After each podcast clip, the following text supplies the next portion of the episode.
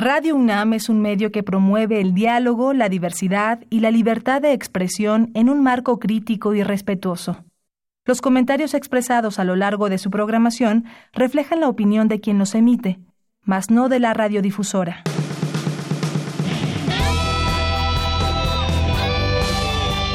Prisma RU. Relatamos al mundo.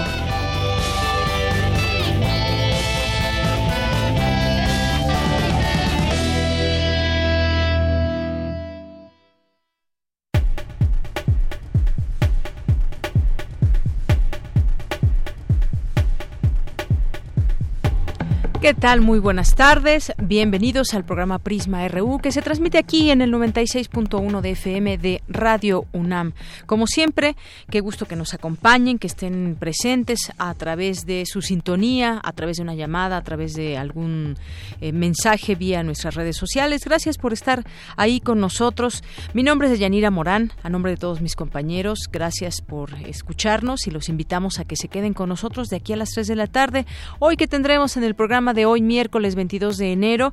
Bien, pues entre otras cosas vamos a platicar con el escritor Bernardo Barranco, escritor y maestro en Sociología del Catolicismo Contemporáneo por la Escuela de Altos Estudios Sociales de París. Y bueno, pues es especialista en religiones y publicó recientemente un libro un libro que se llama AMLO y la religión, el Estado laico bajo amenaza. Es un trabajo de él, de Bernardo Barranco y Roberto Blancarte, que estarán aquí con nosotros el día de hoy. Estará Bernardo Barranco para hablarnos de este, de este su libro. ¿A ustedes qué les parece? Pues todo esto que se ha vivido en cuanto a los discursos, quizás recordemos desde la República Morosa, pasando por el tema de la moral, la cartilla moral, por ejemplo, eh, para algunos momentos de, su discurso y que no es algo nuevo, desde campaña viene dando este tipo de, discurso y pues sin duda es interesante también conocer la opinión de ustedes. ¿Qué necesita esta sociedad para retomar el rumbo? ¿Tiene que ser desde un Estado laico o se puede en algún momento encontrar la, la religión y la forma de gobernar? Bueno, pues hay ejemplos que, que en el mundo que ha pasado una, ha pasado una situación como esta, algunos de sus gobernantes que se han inclinado quizás hacia alguna religión y cuáles han sido los resultados. Vamos a hablar de ello con Bernardo Barranco, que ha hecho un análisis, eh, eh, dos ensayos, uno es de Roberto Blancarte, otro de él, muy interesantes en torno a este tema, pero si ustedes gustan, también nos pueden hacer llegar sus opiniones. Vía telefónica 55 55 36 43 39 es nuestro número aquí en cabina. Hemos tenido algunos problemas ahora ahora con, con Twitter. No todas las personas quienes no actualizaron eh, pues eh, su teléfono, esta aplicación no tienen este problema, pero muchos muchos sí estamos teniendo problemas con el con el Twitter. Así que bueno, si nos pueden llamar también eh, sería muy bueno y también a través de nuestro Facebook hacernos llegar sus comentarios. Mientras tanto también bueno, después de eso vamos a vamos a tener ya en nuestra segunda hora una conversación con Diego Vázquez para hablar sobre este tema de en México las seis personas más ricas tienen más riqueza que 50% más pobre, pobre. Es un informe de Oxfam que afirma que la desigualdad económica también está construida sobre la desigualdad de género, pues muchos de los beneficios de élite rica se deben en parte a la explotación del trabajo de mujeres y niñas. Vamos a hablar de este tema. Diego Vázquez es gerente de investigación de Oxfam México. Y luego, pues vamos a platicar con el doctor Samuel Ponce de León, que es coordinador del programa universitario de investigación en salud de la UNAM e investigador de la Facultad de Medicina. Hay 17 muertos hasta el momento en China, un caso en observación en México, lo que sabemos del coronavirus y otro caso también ayer se daba a conocer en los Estados Unidos. ¿Qué es este coronavirus? ¿Cómo perjudica la salud de los seres humanos? ¿Cómo es su propagación? Eh, que es de una manera muy rápida y justamente eso es lo que ha traído la atención. ¿Qué se está haciendo para revertir los contagios? De esto platicaremos en nuestra segunda hora. Vamos a platicar también en este espacio. Más adelante, bueno, hoy tenemos todas nuestras secciones de hoy, cultura nacional, internacional, eh, sustenta, dulce conciencia. Esto es parte de las eh, secciones que también tenemos, la información universitaria, así que no se lo pierda. Esto y más tendremos hoy aquí en Prisma RU y desde aquí relatamos al mundo. Relatamos al mundo. Relatamos al mundo.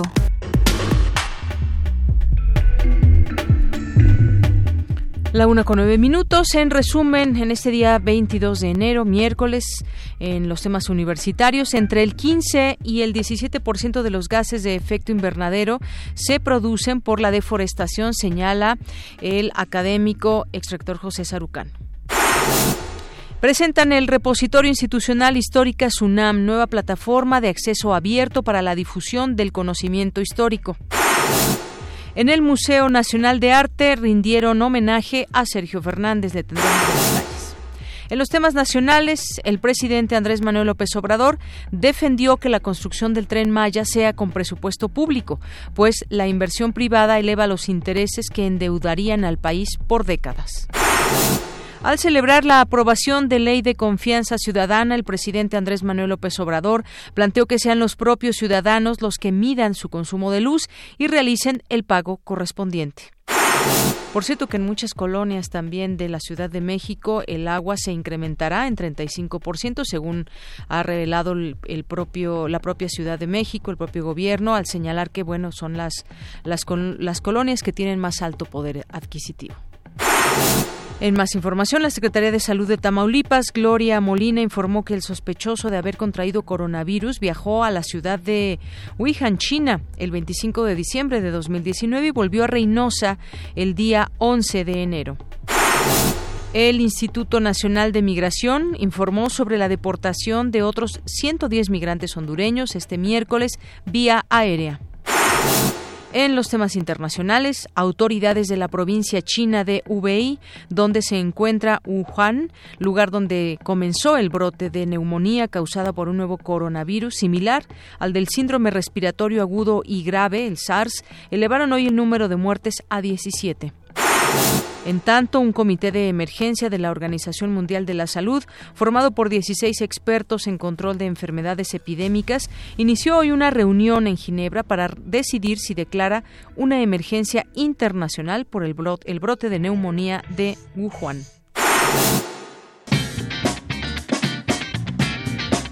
Hoy en la UNAM, ¿qué hacer y a dónde ir? El Museo de la Luz te invita a visitar la exposición Luz Encuadernada, que reúne prototipos que muestran cómo el libro ha sido protagonista en la transmisión del conocimiento e indiscutible acompañante del pensamiento humano. Disfruta de esta muestra que se encuentra disponible en el Museo de la Luz, ubicado en calle San Ildefonso número 43, Centro Histórico de la Ciudad de México. Tienes hasta el 16 de febrero.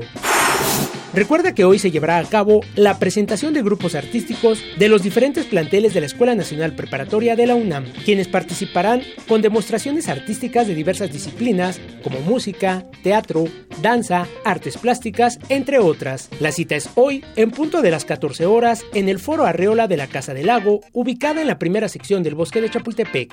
La entrada es libre y el cupo limitado. Julieta Macina que duda de la fidelidad y del amor de su marido, acude a reuniones espiritistas buscando consejo y esperando una señal que le muestre que su marido aún siente cariño por ella y que puede recuperarlo. Por casualidad, conoce a Susie, una perniciosa mujer que solo vive para el amor y que está a punto de destrozar las ilusiones de Julieta. Esta es la premisa del largometraje Julieta de los Espíritus, que forma parte del ciclo de cine Fellini 100 años que TV UNAM transmite esta semana en punto de las 22 horas por el canal 20.1 de televisión abierta.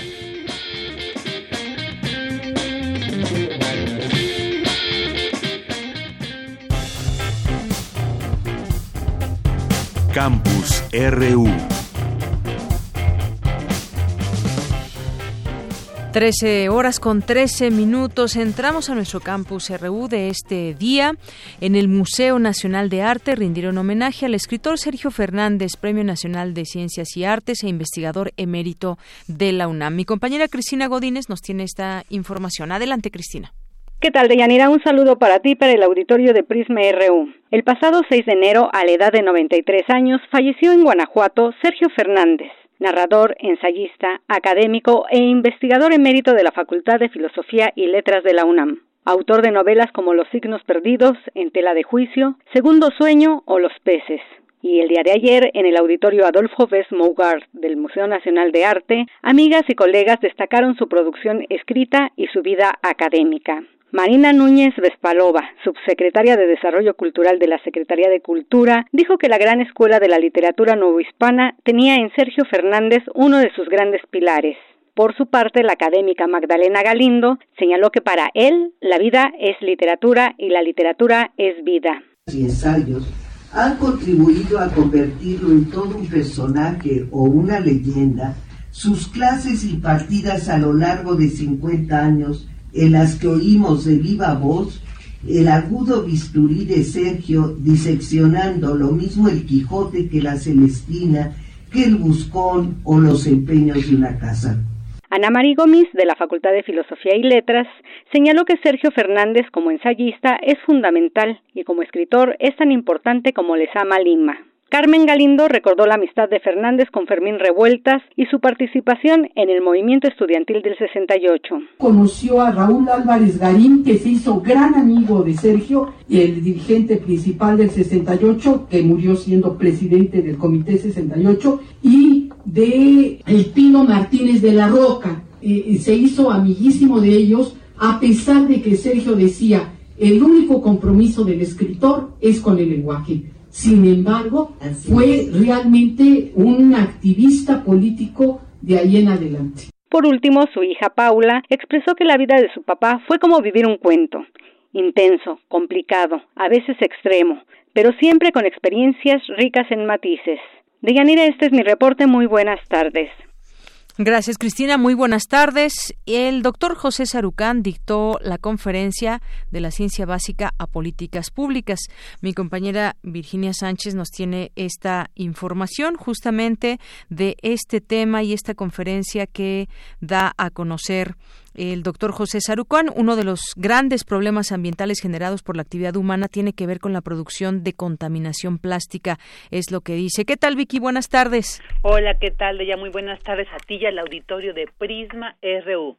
La sobrepoblación tiene impactos ambientales, pero también el consumo personal, lo cual puede dimensionarse en dos grandes áreas con el uso de la energía, lo que se conoce como cambio climático, y con el uso de los recursos, alimentos, fibras, madera, etcétera, que impacta sobre los sistemas ecológicos.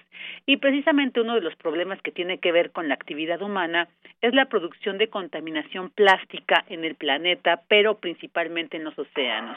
Así lo señaló José Sarucán, investigador emérito del Instituto de Ecología, durante su conferencia de Ciencia Básica Políticas Públicas que forma parte del ciclo denominado Cambio Climático, Desarrollo Sustentable y Biodiversidad, eventos que organiza el Centro de Ciencias Genómicas de la UNAM Campus Morelos.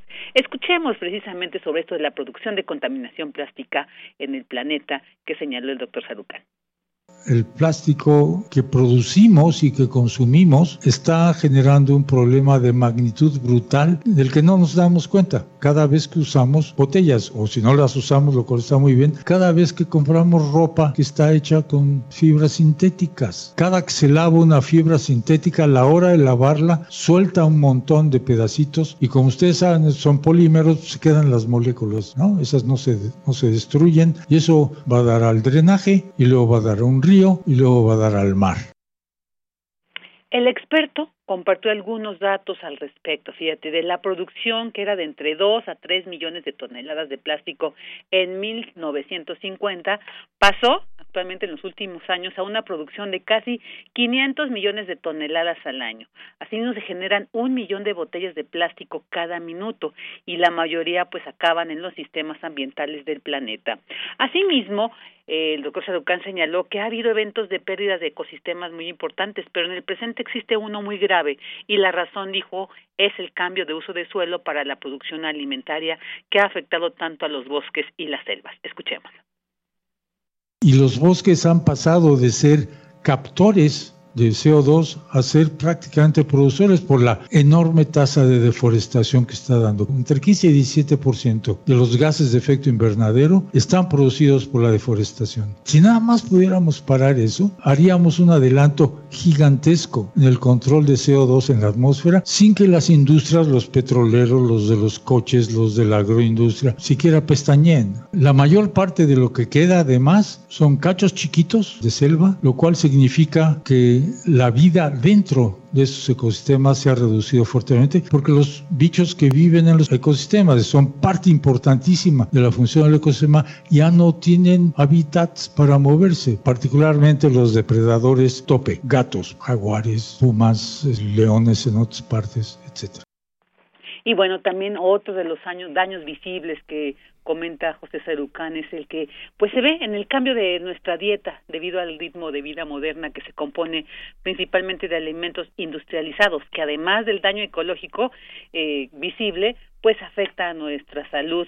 Y bueno dijo la obesidad es un ejemplo de ello. Por lo que fue muy enfático al señalar que pues para cambiar este problema tenemos también que empezar por un cambio personal desde nosotros mismos. Este es mi reporte de ella Efectivamente, Vicky, muchísimas gracias, gracias por la información. buenas tardes. Muy buenas tardes. Pues sí, el cambio viene desde nosotros, desde esa concientización que debemos de tener o que deberíamos de tener o que podemos llegar a tener si es que no la tenemos y entender cuál es el problema, entender eh, nuestra vida cotidiana cómo perjudica al medio ambiente.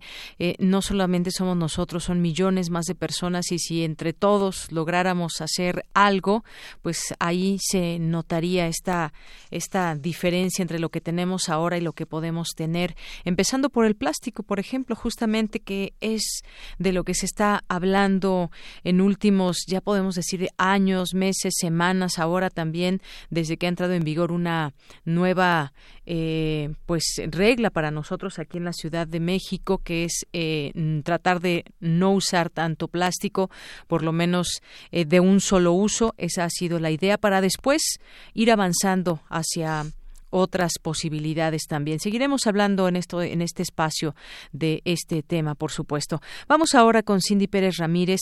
Eh, presentan el repositorio institucional histórica SUNAM, nueva plataforma de acceso abierto para la difusión del conocimiento histórico. Adelante, Cindy. Deyanira, es un gusto saludarte. Muy buenas tardes. Durante la presentación, Lorena Pilloni, responsable de este repertorio e investigadora del Instituto de Investigaciones Históricas de la UNAM, explicó que la plataforma reúne la producción intelectual, académica y de investigación de esta entidad con el fin de resguardar y difundir el conocimiento sin restricciones.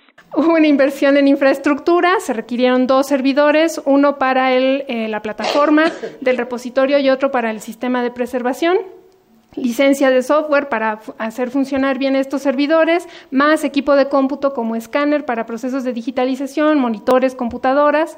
Tenemos textos científicos de la comunidad académica del, del instituto, artículos, capítulos, libros, sobre todo, también tesis eh, que son producto del trabajo de docencia de los investigadores.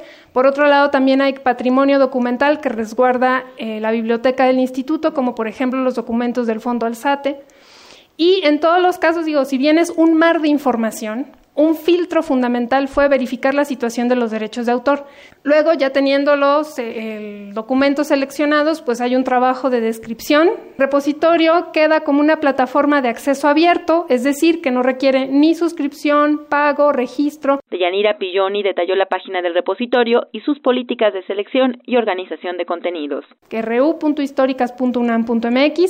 el repositorio institucional Históricas UNAM, su información está organizada en cuatro grandes comunidades. Docencia, donde hasta ahora lo que hay son eh, tesis de los posgrados en donde el instituto participa de manera orgánica, que es el programa de posgrado en historia, el programa de posgrado en arquitectura. Hay tesis de maestría y de doctorado. Eventos académicos que em, reúnen información eh, archivos audiovisuales de las conferencias en el instituto. La comunidad de investigación, que es la más grande, eh, y es la que contiene los textos científicos que le dan razón de ser como repositorio institucional que reúne la producción de nuestros investigadores y una muy bonita de patrimonio documental con la digitalización de los documentos, de los acervos eh, de valor histórico que resguarda el instituto y que aquí algunos investigadores de México y otros países pueden encontrar materia prima para su investigación. Hasta aquí el reporte. Muy buenas tardes. Porque tu opinión es importante, síguenos en nuestras redes sociales, en Facebook como Prisma RU y en Twitter como arroba PrismaRU.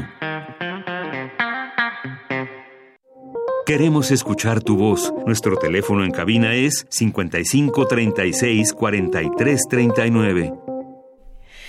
Bien, pues ya, ya estábamos así eh, aquí generando la polémica, incluso antes de empezar la entrevista, pero qué bueno que ya estamos al aire para platicar con el doctor Bernardo Barranco, que nos acompaña el día de hoy. Él es escritor, maestro en Sociología del Catolicismo Contemporáneo por la Escuela de Altos Estudios Sociales de París y bueno, conoce mucho sobre religiones, es especialista en ello. Doctor, bienvenido, muchas gracias. Al contrario, muchas gracias por conversar contigo. Gracias por estar con nosotros. Este libro, AMLO y la religión, de usted, Bernardo Barranco, y también de Roberto Blancarte, son dos, dos ensayos, mitad y mitad del libro.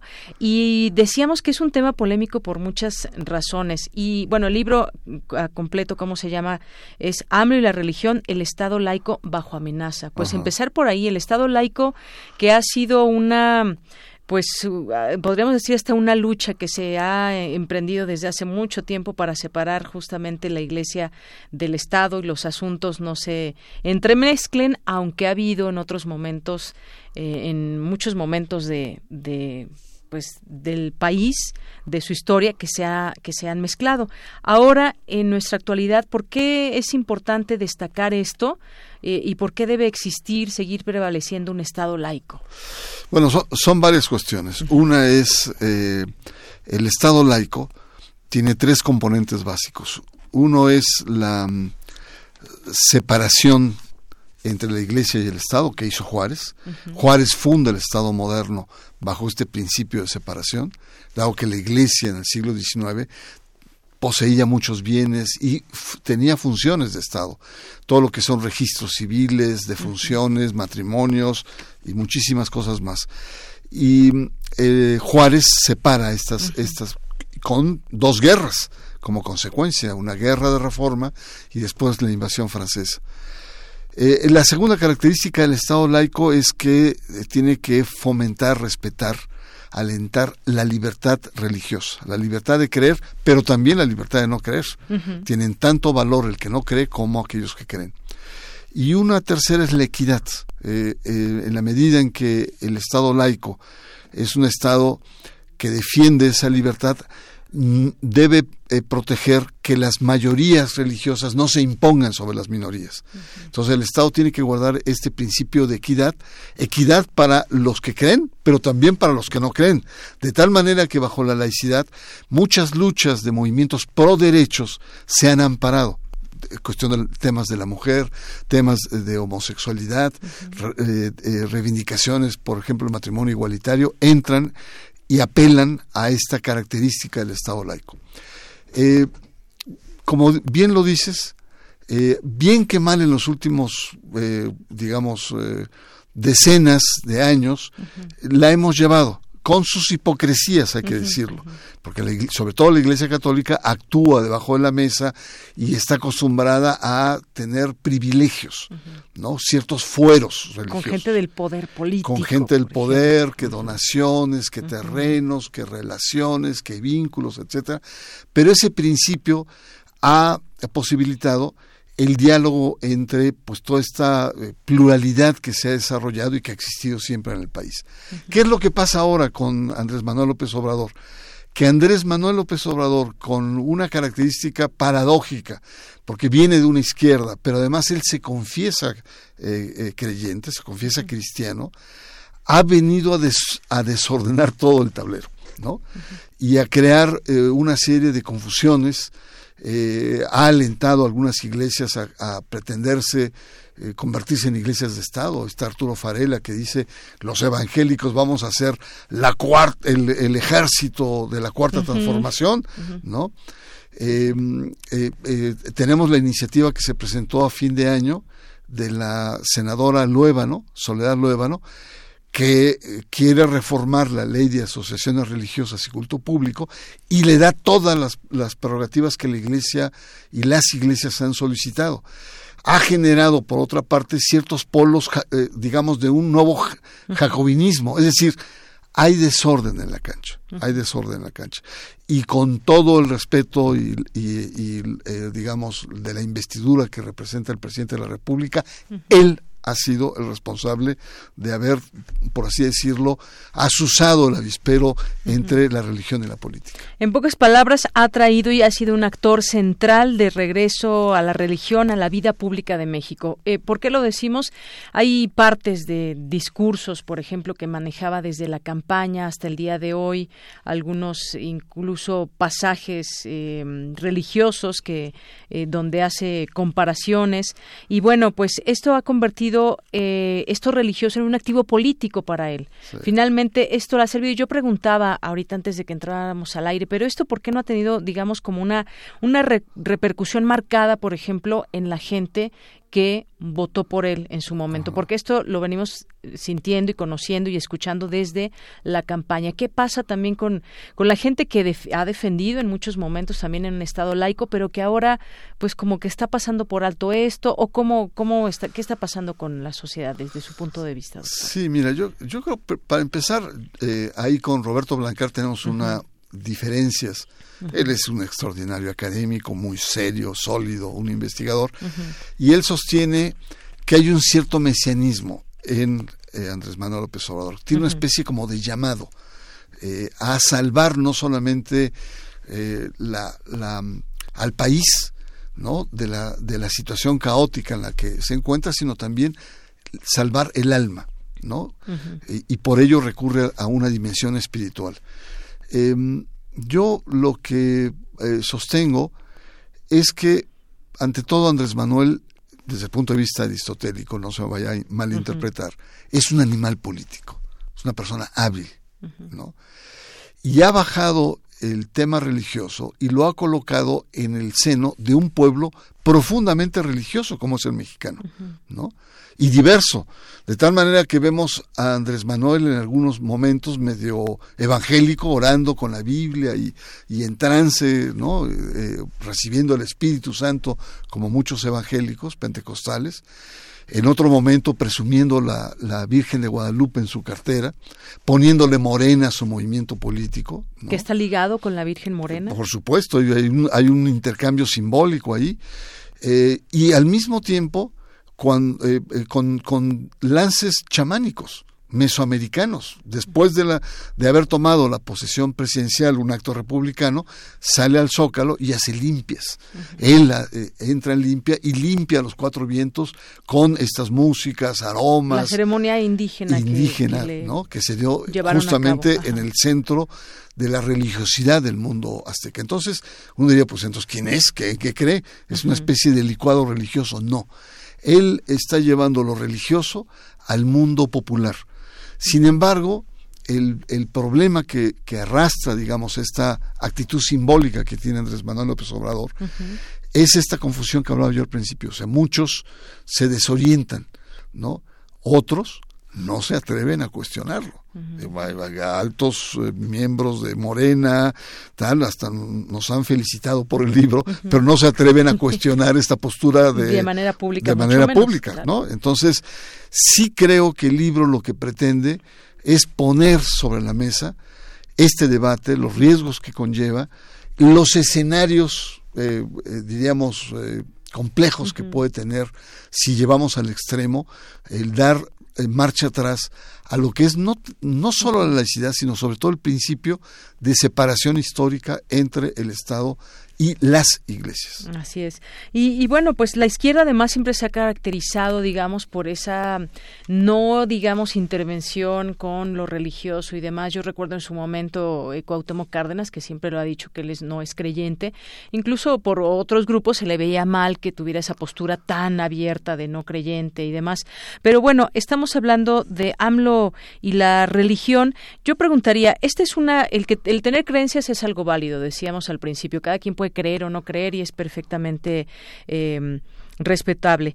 Eh, ¿Se vale transformar al país desde esa, desde esa creencia, haciendo una especie de alianzas, que es lo que yo quiero entender o, es lo que estoy viendo con Andrés Manuel, el presidente de México, que eh, esas alianzas para llevarnos hacia un mejor destino.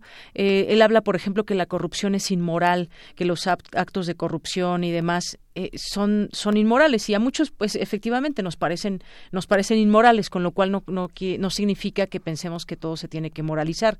Está en marcha la cartilla moral y otros elementos. ¿Se vale desde, ese, desde esa posibilidad, ya que nos sirvió una guerra contra el narcotráfico y demás, ¿se vale hacerlo de esta manera, quizás con tinte religioso? Mira, eh, eh, Andrés Manuel desde la campaña planteó el tema de la crisis de valores en el país, no es nada nuevo.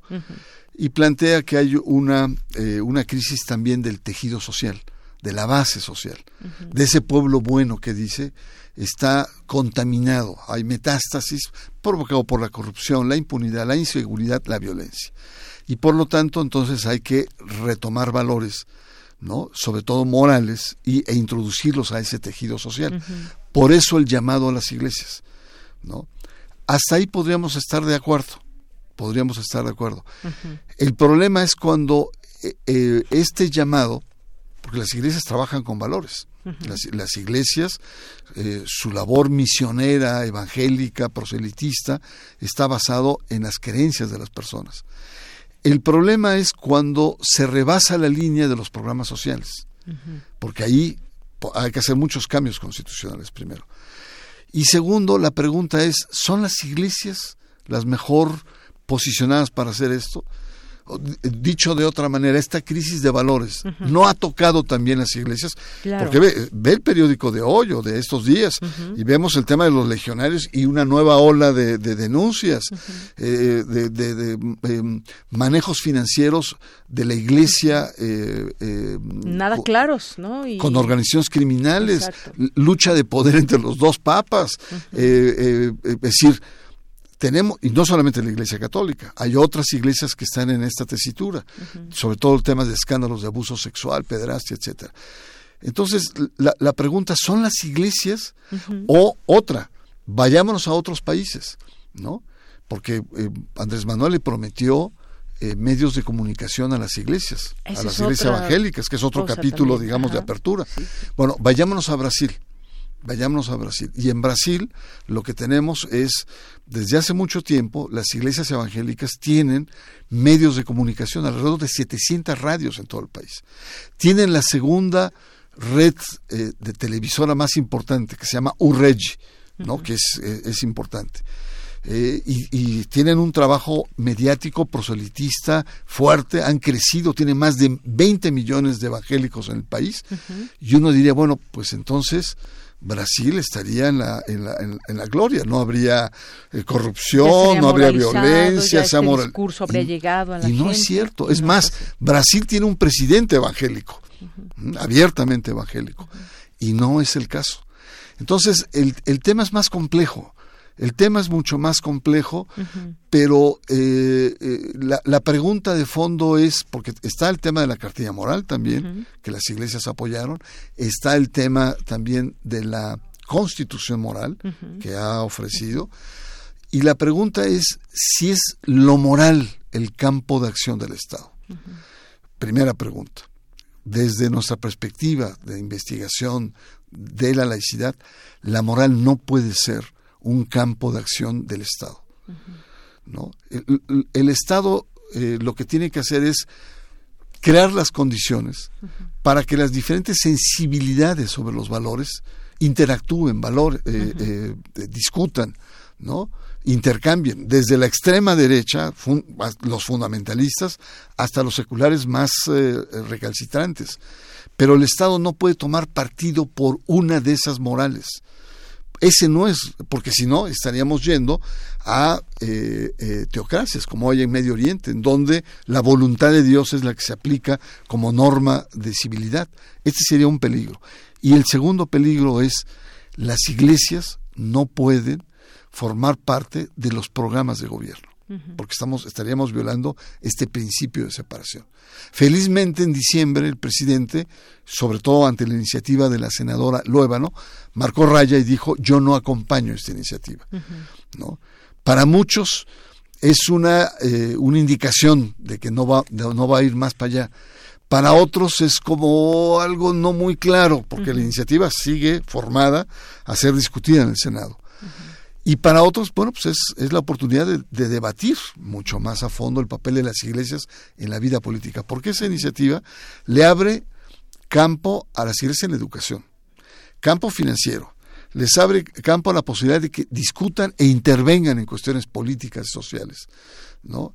eh, y sobre todo los medios de comunicación. Entonces, Sí, creo que estamos en un momento importante de debate. Así es, muy importante de debate. Y ahora, ¿qué diferencias hay o, eh, que, podemos eh, destacar en torno a, en, en, su momento, por ejemplo, cuando Fox saca ese estandarte de la Virgen de Guadalupe, luego, por ejemplo, Enrique Peña Nieto se casa por la iglesia, en una, incluso una transmisión que hubo en televisión, se casa por la iglesia con Angélica Rivera, y bueno, ahora no hemos visto esas, digamos, eh, exhibiciones por llamarlo de alguna manera, pero sí en un discurso, en un discurso que nos lleva por este campo moral, por este campo de la creencia, por ese campo también de eh, de tener cierta dificultad también para hablar de, de, algunos temas, ¿no? Está el tema del aborto, el tema de la despenalización de la de las drogas y algunos otros, el matrimonio eh, homosexual, igualitario, efectivamente, entre otras cosas que no que no se ha entrado, eh, que no ha declarado claramente el presidente. Esto, ¿por qué terreno nos nos llevaría? No hemos visto lo anterior, pero sí más un, sí. un discurso. Mira, yo distinguiría aquí en tu pregunta dos elementos. Uno serían las provocaciones simbólicas, ¿no? Fox fue un provocador simbólico, ¿no? Su campaña le inicia con el estandarte de la Virgen de Guadalupe, uh -huh. inicia su presidencia con un crucifijo que le entrega a su hija en el Auditorio Nacional. Pero Fox no cambió ninguna ley, ¿no? Uh -huh. Incluso sus discursos a veces eran hirientes, ¿no? Uh -huh. este, incluso frente a las mujeres y tal. O sus colaboradores, Carlos Abascal, ¿no? que cuestionó fuertemente la imagen en, en la novela de Carlos Fuentes. Uh -huh. de un, de, de, eh, eh, no recuerdo exactamente el título de la novela, pero cuestiona que en la cama está el crucifijo. Pero una cosa es eso, son provocaciones simbólicas, y otra cosa es ah, dar paso a cambios en las leyes, porque no hay que olvidar que la laicidad, el Estado laico, es ante todo una herramienta jurídica que tiene implicaciones políticas y culturales, pero es jurídico ante todo. Mientras no haya cambios en las leyes, digamos, el, eh, lo, los, los, funcionarios públicos eh, podrán decir misa, por así decirlo, uh -huh. pero no, no afecta. El problema es cuando se interfiere ya en la vida pública o se transgrede esa laicidad del Estado. Entonces, en este caso, yo creo que Calderón ya dio el paso, dio el paso. Recordás en 19 cuando hace la eh, la repenalización del aborto en base al artículo primero, uh -huh. ¿no? que muchas mujeres van a, a, la cárcel en 19 estados, uh -huh. y ahora estas tentativas que existen, que como muy bien dices, pues crean muchas confusiones. ¿Por qué crean muchas confusiones? Una de ellas importante es por atajar el problema de la crisis del tejido social, abre las puertas a iglesias evangélicas, muchas de ellas, no todas hay que aclararlo, uh -huh. no todas las, pero muchas de ellas fundamentalistas, donde la palabra de Dios es absoluta. Uh -huh. ¿Y qué es lo que pasa con la ideología de, de estas iglesias? Pues eh, hay un machismo muy fuerte, el rol de la mujer tiene que seguir siendo tradicional, el rol de la familia tradicional, el tema del aborto, el tema de los derechos sexuales se vienen abajo. Uh -huh. Todo eso nos lleva a futuras confrontaciones culturales en este país. Y por otra parte, estos enormes esfuerzos de ganar derechos de muchas de estas minorías podrían verse en un futuro confrontadas por otras minorías religiosas que de manera frontal las atacarían. Entonces, atacamos un problema ahora, pero estamos abriendo el espacio a futuras confrontaciones culturales y en términos de derechos humanos. Así es. Bueno, un gran debate que se abre en este sentido. Doctor, eh, escribe usted en, la parte de su ensayo, por ejemplo, una referencia que me pareció interesante. Nicolás Maquiavelo formula la convivencia de apoyarse en la religión para edificar una nueva república romana. Por su parte, Jean-Jacques Rousseau expone la religión civil cuya misión principal es fortalecer los lazos de unión cívica entre los individuos con el fin de brindar un mejor soporte al Estado.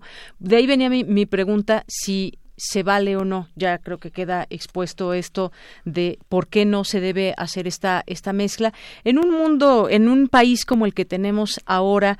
Eh, usted dice se está equivocando el presidente el traer de esta manera la religión, porque es, es digamos una lucha que, que se ha ganado y además bueno queda todavía ahí esa posibilidad de que se abra la puerta a los medios de comunicación a las a las distintas eh, religiones que sabemos que también pues todas llevan agua para su molino y, y todo tiene que ver muchas veces con un, con un gran negocio. En este sentido, entonces podríamos decir que es un error como se está llevando a cabo. Y traía yo otro libro, doctor, que se lo enseñaba, hacia una economía moral, que escribió justamente López Obrador, y donde destaca parte de estos discursos, ¿no? De, de, la moral nos va a llevar, eh, el bienestar tiene que llevarse a cabo a través de la moral y a través de todo este tema que nos hace, nos lleva a la, quizás esta confusión religiosa para quienes, quienes no creen, ¿no?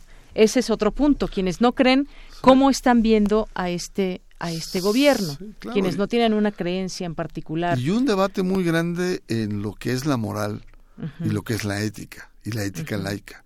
Porque la moral, en, en, digamos, en sentido estricto, filosófico, son aquellos valores que forman parte de nuestros hábitos. ¿No? Una especie de sociología de las costumbres. Que la cartilla moral lo dice, ¿no? Que la Respecto a la naturaleza, nuestra, la convivencia, al prójimo, Eso no es malo. Eh, por supuesto que no es malo, pero forma parte de la identidad y de una práctica, digamos, cultural de, de un país, ¿no? Em, eh, y la ética retomando nuevamente Aristóteles, es la, la, capacidad que tiene este animal racional, este animal de la polis, de, la, de, de, poder sistematizar esos valores y proyectarlos hacia un futuro o una mejora. Por ejemplo, hablamos de libertad, los principios de la libertad, los principios y valores de la democracia, y los principios de la laicidad. Entonces, yo creo que el terreno debería eh, situarse más bien en una laicidad laica ¿no? E incluso um, Roberto es muy claro en su texto, dice, ¿por qué no en lugar de que las iglesias, en su ámbito de su competencia, lleven eh, em, catecismo a, la población, al tejido social, ¿por qué no el Estado dota de a las iglesias de manuales de instrucción de educación cívica, ciudadana, de una, de una ciudadanía mucho más madura y adulta. Es decir, el camino tiene que ir de ida y vuelta. Eh, lo que te quiero decir es, mira, nosotros tenemos años defendiendo minorías eh, religiosas, eh, y, y, la verdad, a veces cuando somos muy rudos con los evangélicos, que son minorías en este país, no es con el conjunto de las minorías evangélicas ni persecución, sino un sector de esas minorías que son fundamentalistas, son teocráticas. Lo mismo que hemos hecho con los católicos de ultraderecha, el yunque o por familia, ¿no? que quieren imponer sus valores al conjunto de la sociedad vía o a través del Estado o de políticas públicas. Ese sería uno. Y dos, no somos talibanes del laicismo. Es decir, la laicidad es algo que forma parte del ADN de los mexicanos, que nos ha costado mucho, pero a veces no la entendemos porque son de esos términos heurísticos que dicen muchas cosas y luego nos confundimos. Por lo tanto, yo creo que el libro lo que pretende es volver otra vez a hacernos estas preguntas básicas. ¿Por qué un Estado laico en una república liberal? Moderna como la mexicana. Sin duda, traigamos eso al debate, sigámoslo haciendo porque pues esto a esto todavía le falta. Le falta mucho, sí. Bueno, pues doctor Bernardo Barranco, es un gusto siempre platicar con usted. Gracias por venir y platicarnos de este último libro que recomendamos, AMLO y la religión, el Estado laico bajo amenaza de Editorial Grijalvo. Muchas gracias. Al contrario, gracias a ti por conversar sobre este tema. Bien, pues continuamos. Queremos escuchar tu voz. Nuestro teléfono en cabina es 55 36 43 39. Bueno, pues vamos ahora a continuar con esto que nos dejó Margarita Castillo del escritor poeta nicaragüense Ernesto Cardenal.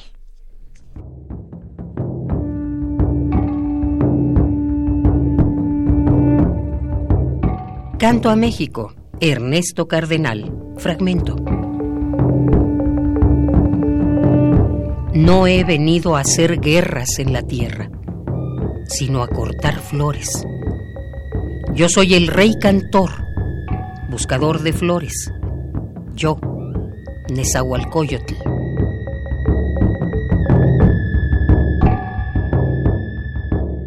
El palacio lleno de cantores, no de militares.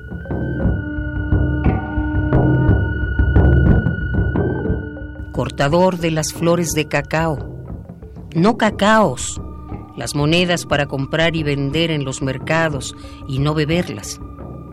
No cacao, sino la flor.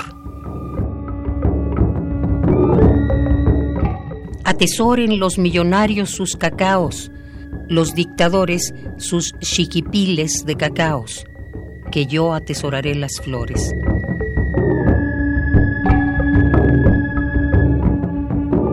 Mis valiosas flores la flor de cacao es más valiosa que el cacao como moneda, oh señores.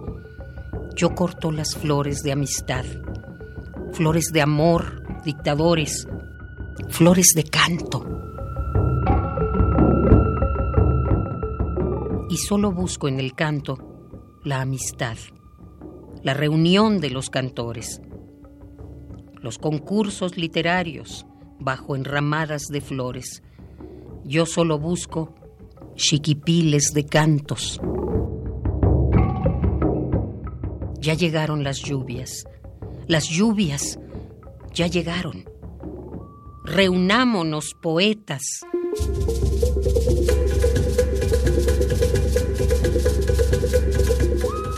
Canto a México. Ernesto Cardenal. Fragmento. Con 95 años, Ernesto Cardenal sigue lúcido y escribiendo.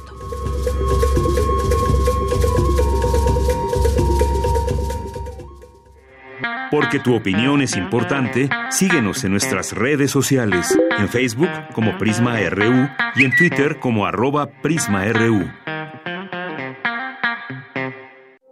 Queremos escuchar tu voz. Nuestro teléfono en cabina es 55 36 43 39. Cultura RU.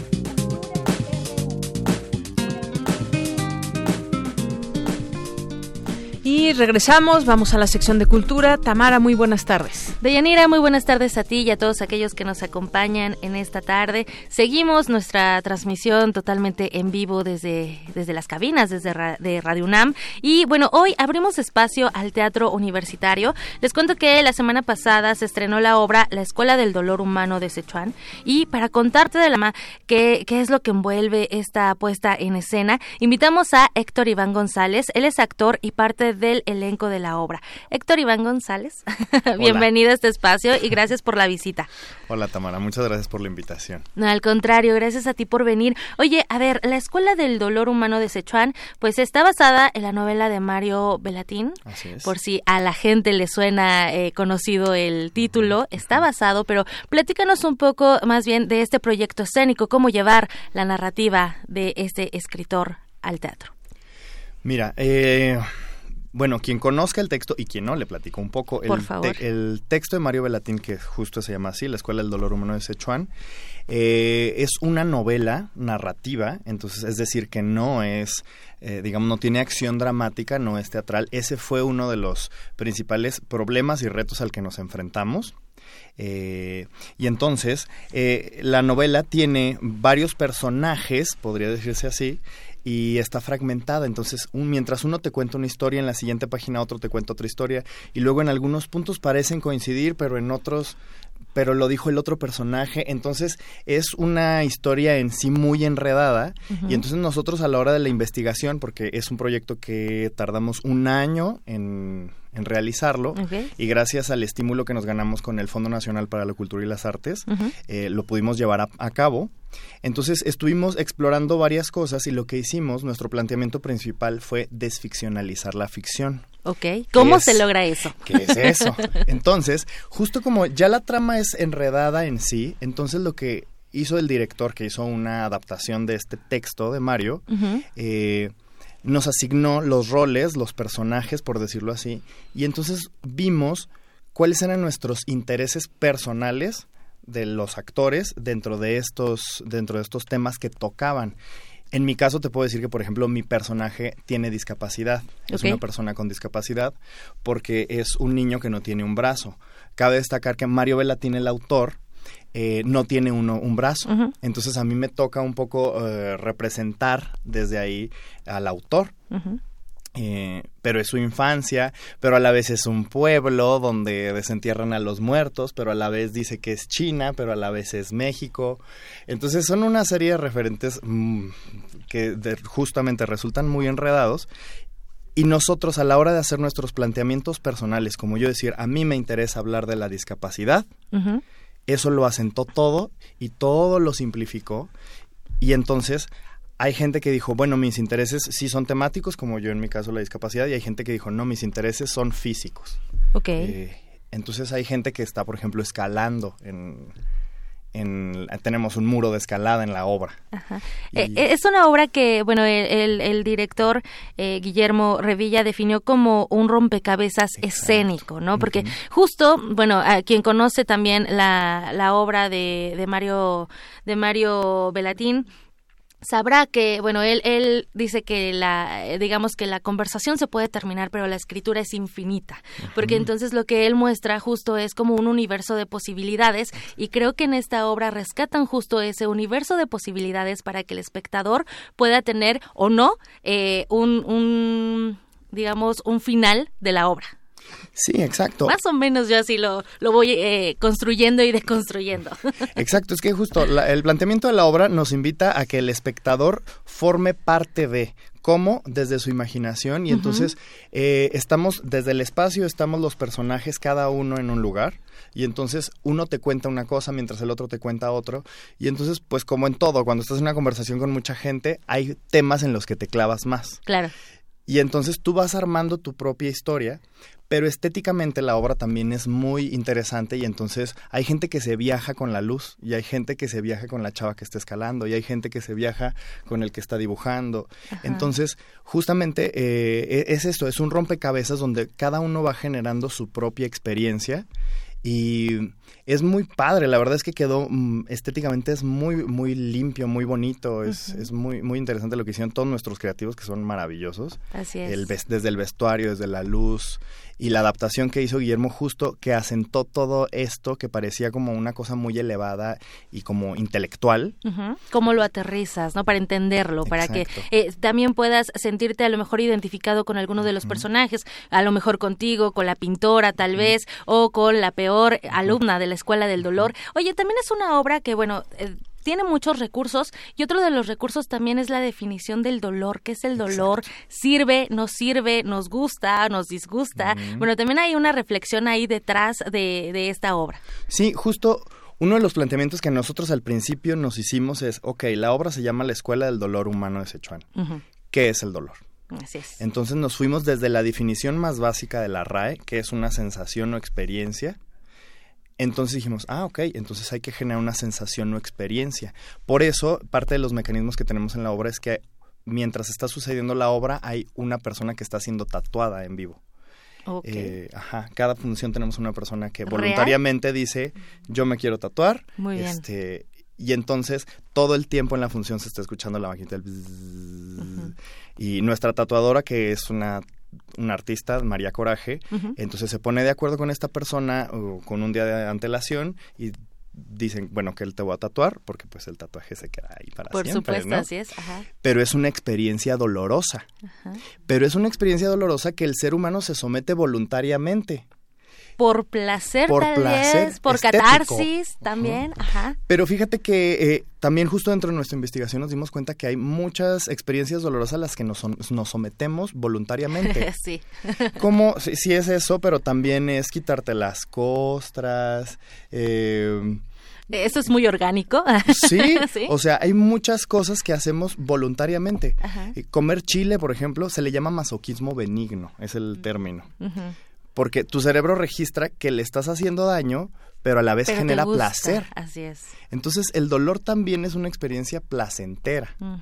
Y es lo que nosotros queríamos y queremos durante la obra, que sí es una experiencia estética, que la gente dice, oh, ¿qué está pasando? Pero te vas con una experiencia placentera porque el dolor también es eso. Y nosotros como nación somos una nación que vive en dolor por miles de los acontecimientos que suceden día con día, los Así desaparecidos, eh, las mujeres, La eh, violencia la en violencia general, sí. así es. Entonces, somos nosotros una fosa de dolor también.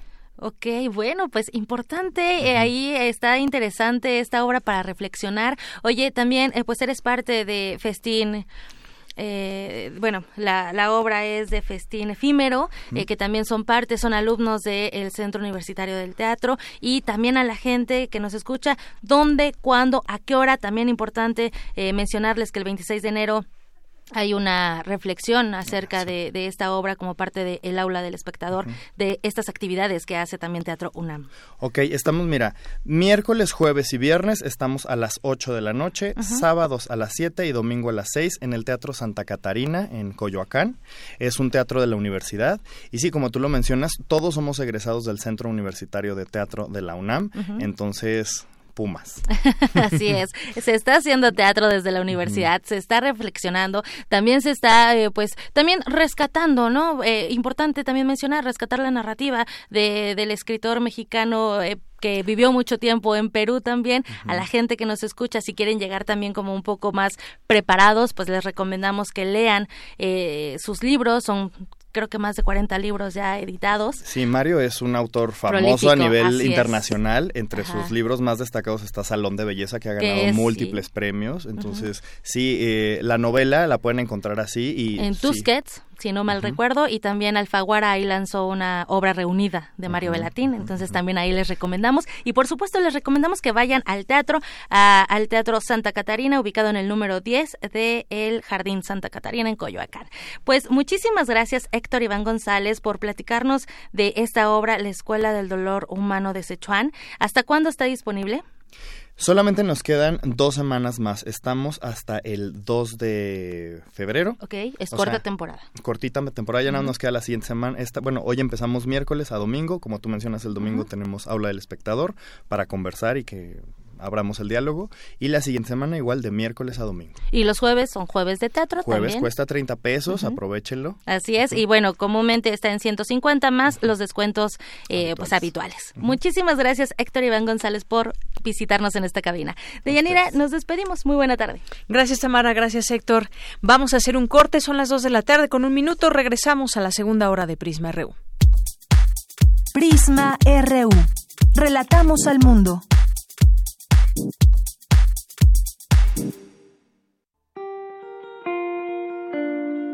La música nos une con otros tiempos y otros lugares.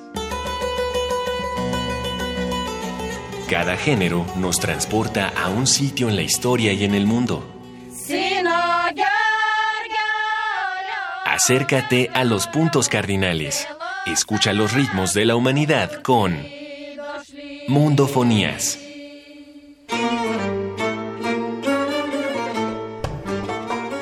Araceli Zigane y Juan Antonio Vázquez recorren el planeta todos los sábados a las 18 horas por el 96.1 de FM.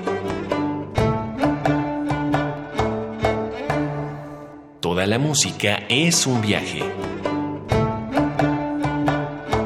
Radio UNAM, Experiencia Sonora. La psicología observa al ser humano, sus escenarios y comprende su diversidad. Adentrémonos en ella. Juntos hagamos conciencia, psicología y sociedad. Cuarta temporada. Un programa de análisis y reflexión con Berenice Camacho y los doctores Mariana Gutiérrez Lara, Jorge Álvarez Martínez y Laura Ramos Langurén.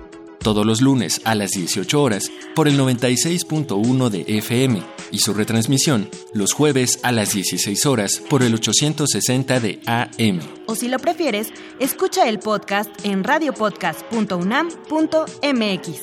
Radio UNAM, Experiencia Sonora.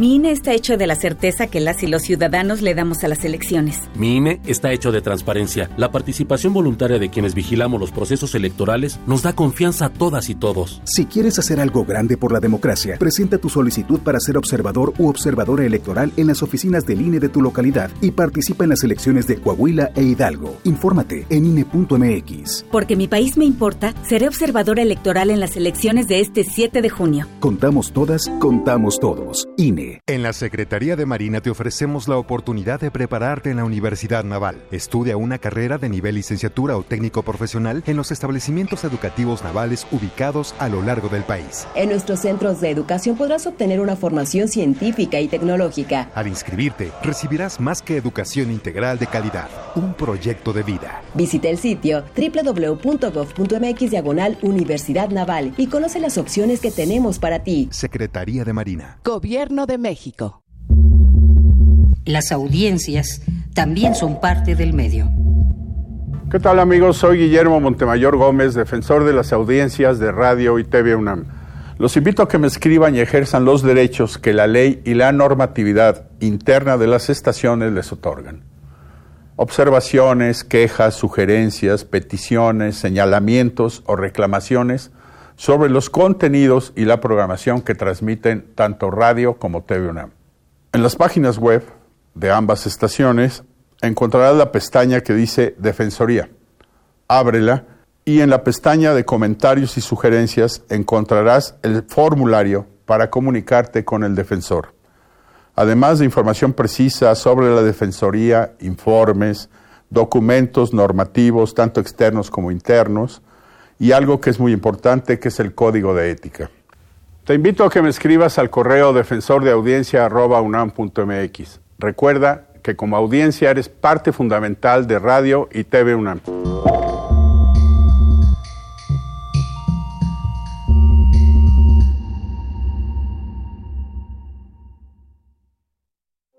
Queremos escuchar tu voz. Nuestro teléfono en cabina es 55 36 43 39.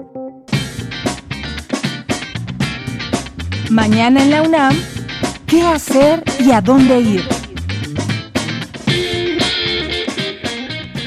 La Filmoteca de la UNAM te invita a disfrutar de la función del documental Kiki, que aborda desde una mirada íntima los salones de baile juveniles de Nueva York, donde la llamada cultura Kiki le está dando vida a la comunidad LGBTIQ afroamericana, lo que representa una forma de sobrevivir para muchos jóvenes queer. Asista a la función de este largometraje mañana 23 de enero en punto de las 12, 17 y 19.30 horas al Cinematógrafo del Chopo. La entrada general es de 40 pesos.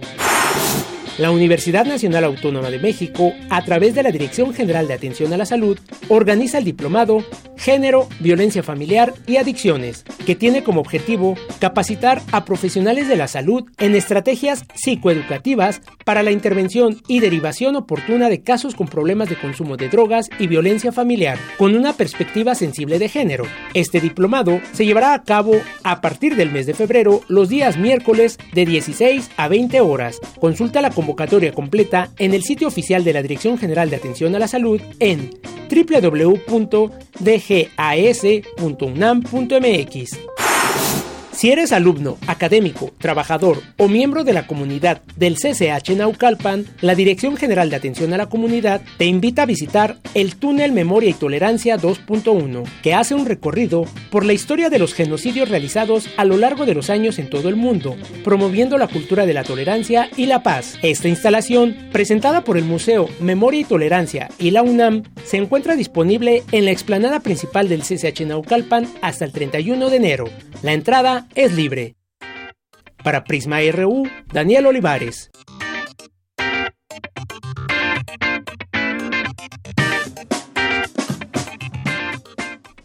Continuamos, estamos ya en la segunda hora de Prisma RU, 2 de la tarde con 7 minutos. Gracias por su preferencia. Nos siguen escuchando a través del 96.1 de FM en www.radio.unam.mx. Gracias por estar con nosotros. Bien, pues gracias a las personas que se hacen presentes a través de nuestras redes sociales, nuestro Twitter. Gracias, Alejandro Cardiel nos dice, a mí me molesta que se hable de moral y no de ética. No son sinónimos, hay que ser éticos y eso no va a suceder con una cartilla entre comillas, moral, nos pone. Muchas gracias, Alex. Ángel de la Cruz dice, disfrutando la charla con el maestro Barranco. Saludos sonoros a todo el equipo de Prisma RU. Gracias, Ángel. Más 52 Efren dice, el movimiento evangélico ha estado tomando fuerza en varios países de América Latina y está sirviendo como estrategia geopolítica de Estados Unidos e Israel. Pregunta, ¿este movimiento evangélico de AMLO se inserta en esa estrategia o es un movimiento con otro fin? Saludos. Más 52 Efren, gracias por tu pregunta. No la vi antes, pero pues a lo que nos dice este libro que tuve oportunidad de leer y que se me hace muy interesante poner esta discusión, pues es un movimiento que él está llevando a cabo, que no está insertado con otros países, aunque en otros países sí se han llevado a cabo movimientos de, de, este tipo. Muchas gracias por tu, por tu comentario. Saludos también a Abimael Hernández por aquí presente, a Mario Navarrete Real, a Margarita Guillé. Muchas gracias. También César Soto también nos dice religiones usado en instrumento de control político, ideología y moral en la sociedad, aportar intervención de religiones, apartar intervención de religiones y poder del Estado, libre creencia y respeto al que no cree en religiones. Es lo que nos pone aquí también. Muchas gracias. Alfonso de Alba Arcos dice, me gusta muchísimo la luz que arrojan las reflexiones del maestro Bernardo Barranco. Aplaudo que la moral deje de ser un árbol que da moras y se comprenda como un conjunto de costumbres sociales que se distinguen de la ética. Deploro el abandono del Estado laico. Saludos. Bien, pues ahí están sus opiniones muy interesantes y sobre todo, pues sí, replantearnos por qué es necesario un Estado laico y hasta dónde puede eh, inmiscuirse o no un, jefe de Estado y hasta dónde puede poner en la mesa esas eh, reflexiones que nos llevan hacia un tema religioso o moral. Decíamos, sí, pues es inmoral o es, o es, es, inmoral la corrupción, por ejemplo, o es, es antiética, que, que hay que saber definir bien también estos, eh, estos conceptos. Colibrí Izquierdo nos dice, una cosa es la moral y otra la religión y AMLO solo habla de moral, porque todos los anteriores gobernantes corruptos no supieron lo que era la moral. Gracias, Colibrí Izquierdo. Alfonso de Alba también ya mencionabas por aquí. Jonathan Pérez. Eh, también eh, muchas gracias aquí por sus comentarios. Emilio Cantún.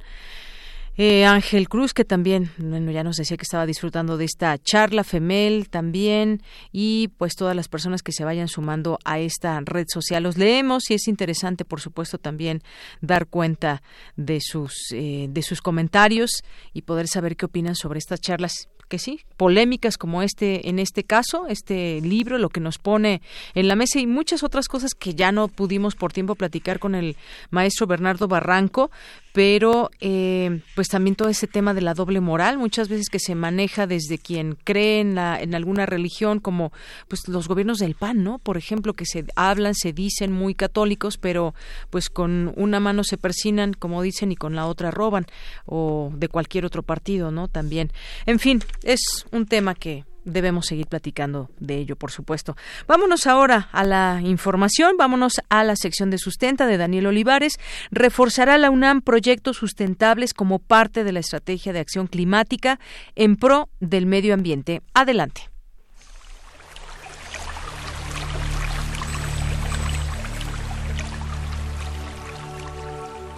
Sustenta. Sustenta. Innovación universitaria en pro del medio ambiente.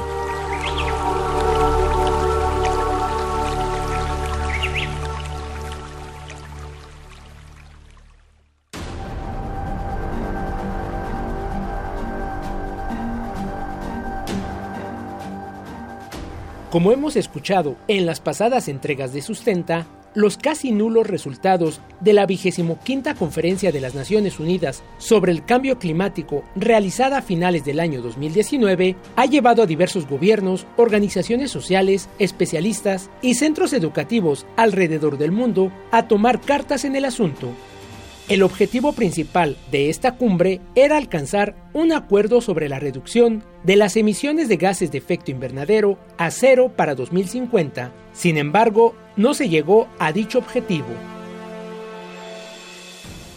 Pero, ¿qué significa esto? Con la neutralidad de carbono se busca que los países se comprometan a reducir al máximo sus emisiones y compensar el resto con acciones que absorban carbono. A esta iniciativa se suma la UNAM a través de la Estrategia de Acción Climática. Nos explica el doctor Carlos Gay García, coordinador del programa de investigación en cambio climático de la UNAM. El mundo como tal tendría que estar pasando de emisiones positivas a negativas por ahí del 2050. Entonces, esta meta de cero emisiones en el 2050, pues sería muy importante que la universidad la pudiera adoptar porque sería esto como lanza, el lanzamiento de un propósito que va muy acorde con lo que el mundo va a tener que estar haciendo para entonces. El riesgo es limitado, son 30 años, pero yo sí creo que valdría mucho la pena lanzarse con una meta de estas que a fin de cuentas sentaría que hay que hacer esfuerzos tanto para adaptarse como para mitigar, que tienen esta premura, ¿no? Estamos hablando del 2050, cero emisiones. Parece que, que tendríamos tiempo, pero el mundo como tal no tiene, tiene que hacer unos esfuerzos muy importantes para lograr esa meta. De lo contrario, jamás vamos a estar estabilizando las temperaturas en uno medio o dos grados.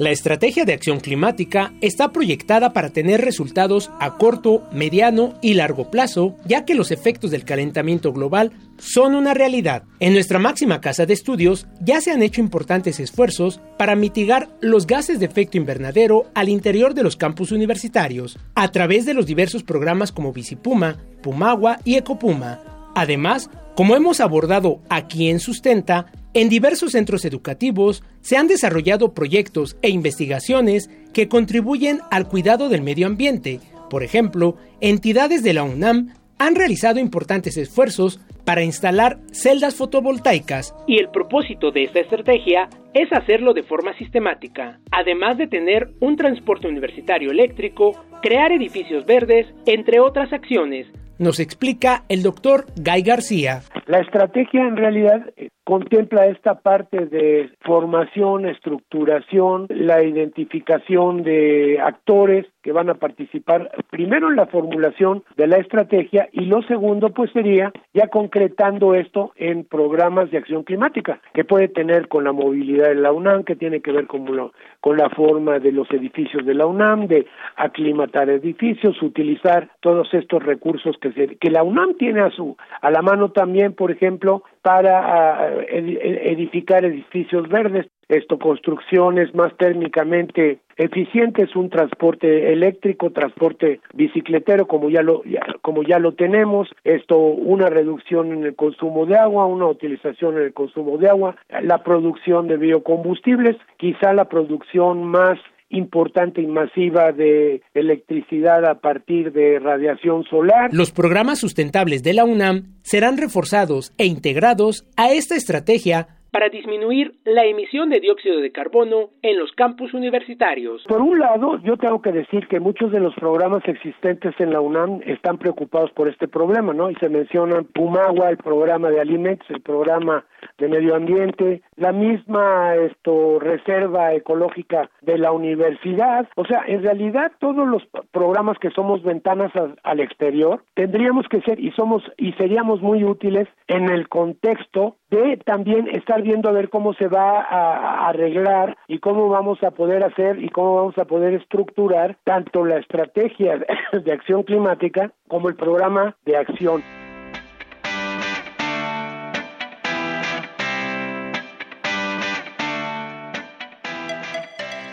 Además de reforzar los programas sustentables, se busca tener un programa de acciones concretas para esta universidad. Se pretende que todos participen, institutos, escuelas y centros, para reducir las emisiones y la demanda de energía y adaptar a la máxima casa de estudios ante el eventual cambio climático. La UNAM busca ser un escaparate. Lo que funcione bien se puede exportar e implementar en otras regiones del país y el mundo. Para Radio UNAM, Daniel Olivares.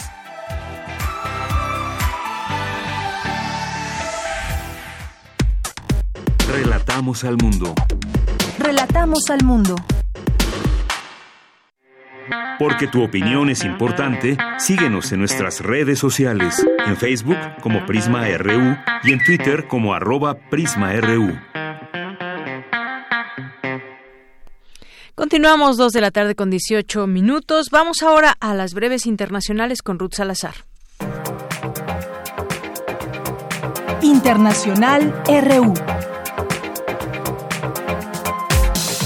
El presidente español Pedro Sánchez defendió en su intervención en el Foro Económico Mundial en Davos la justicia fiscal y propuso mayor integración para Latinoamérica. Hablamos poco sobre los impuestos, sobre la justicia fiscal y no nos engañemos, no puede haber justicia social sin justicia fiscal. Pero creo que ha llegado el momento de ir un paso más allá. No basta con redistribuir los ingresos a través de los impuestos, hay que avanzar hacia la redistribución, hacia un funcionamiento más justo y democrático de los mercados. Por su parte, Ursula von der Leyen, presidenta de la Comisión Europea, instó a todas las naciones que asisten a Davos a hacer frente al desafío global del cambio climático, pues considera que todavía hay margen para abordar los riesgos. No hay mejor ejemplo de esto que el cambio climático. Se trata de un desafío mundial. No todos están de acuerdo, pero la mayoría, entre nosotros, considera que hay que actuar, que hay que tomar medidas. Sentimos esa urgencia. Una inversión de un billón de euros, con el impulso de la sostenibilidad y el apoyo de la innovación, es lo que va a hacer posible el cambio en toda Europa, tanto desde una perspectiva económica como en términos de descarbonización.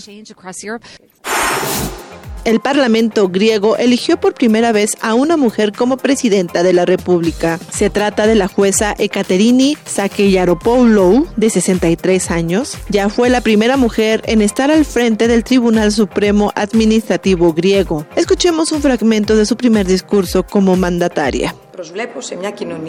Espero una sociedad que respete los derechos tal y como se describen en nuestra Constitución, en la Carta de los Derechos Fundamentales de la Unión Europea y en el Convenio Europeo de Derechos Humanos. Varios enfrentamientos entre manifestantes y la policía se registraron durante las concentraciones en Bogotá, Colombia y varias regiones del país, en el marco de una nueva jornada de protestas, en donde se presentaron casos aislados de represión. Los congresistas nombrados gestores del juicio político contra el presidente de Estados Unidos, Donald Trump, presentan este miércoles en el Senado los argumentos de la acusación contra el mandatario, sobre el que pesan los cargos de abuso de poder y obstrucción al Congreso.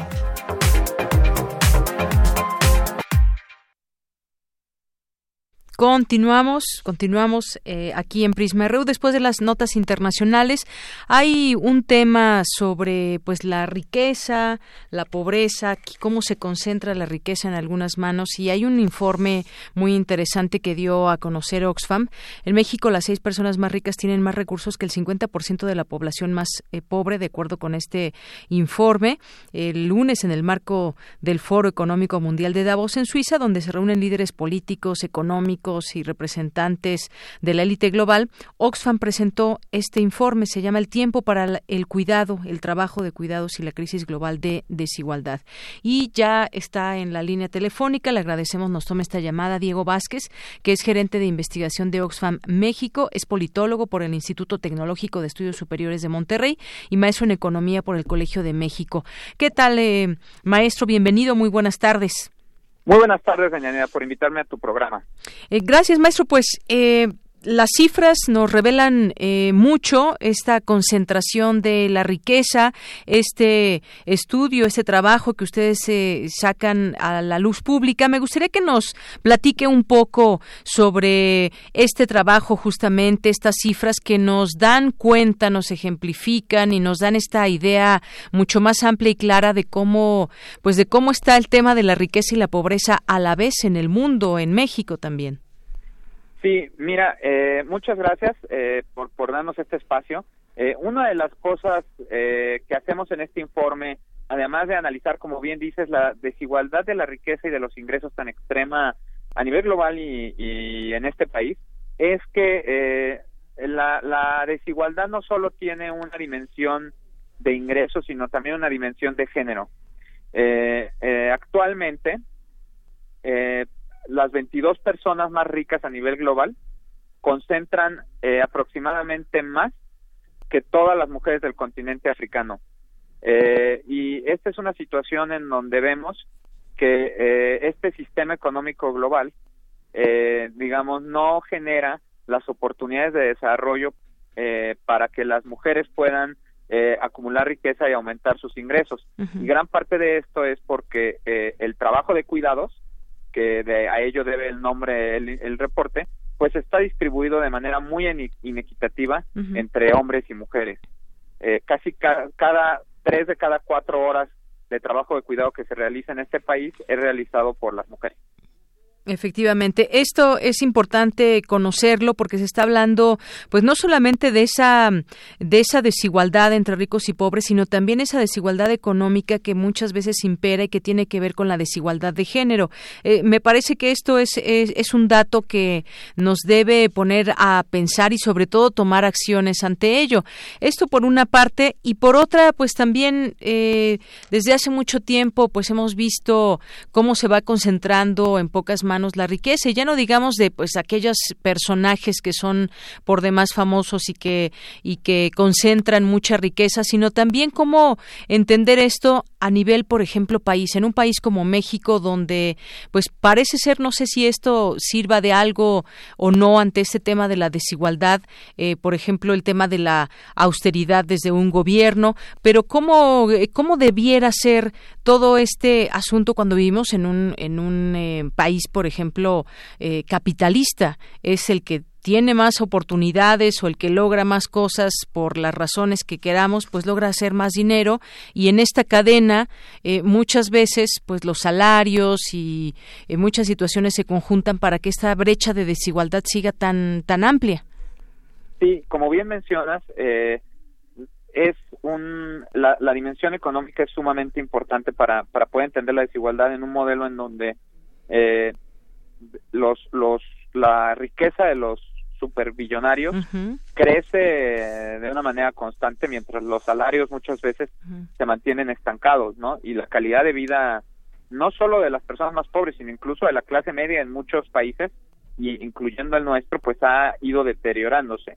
Eh, la, la, la, la, la, el tema que nosotros manejamos es que esta generación de riqueza no sería posible sin eh, el trabajo de cuidados.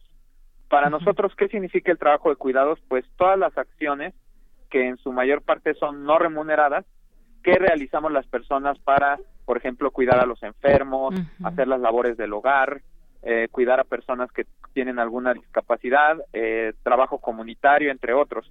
Este trabajo en México alcanza los 1.7 billones de pesos. Nada más para poner en contexto esta cifra, esto es casi dos veces el PIB del sector minero en México, ¿no? Entonces, y, y, la verdad es que este trabajo es eh, realizado en su mayoría por mujeres eh, y no es valorado y no es reconocido. E implica grandes barreras para que puedan entrar al, al mercado de trabajo. Entonces, la apuesta desde Oxfam es eh, nosotros proponemos en, en, en, el informe y en nuestro comunicado de prensa que lo que es necesario es un sistema nacional de cuidados en donde el trabajo de cuidados se redistribuya no solo entre hombres y mujeres, que es combatir los estereotipos de género, sino también que el Estado adopte un papel más activo en la provisión de este tipo de servicios, ¿no? De seguridad social y de protección social. Así es. Esto que mencionas es muy importante.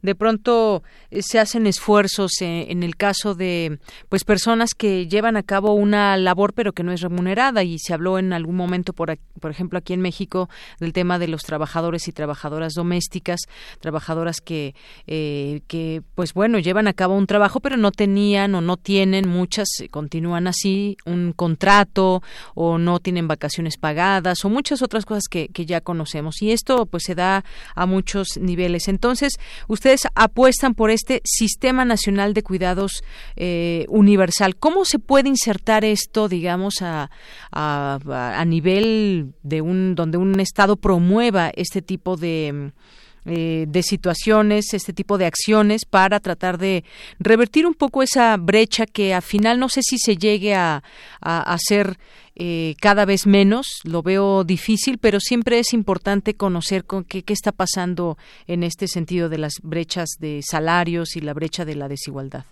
Pues mira, eh, una de las reformas pendientes es la reforma fiscal. ¿Y por qué es importante tener una reforma fiscal? Para poder tener una propuesta viable de un sistema nacional de cuidados?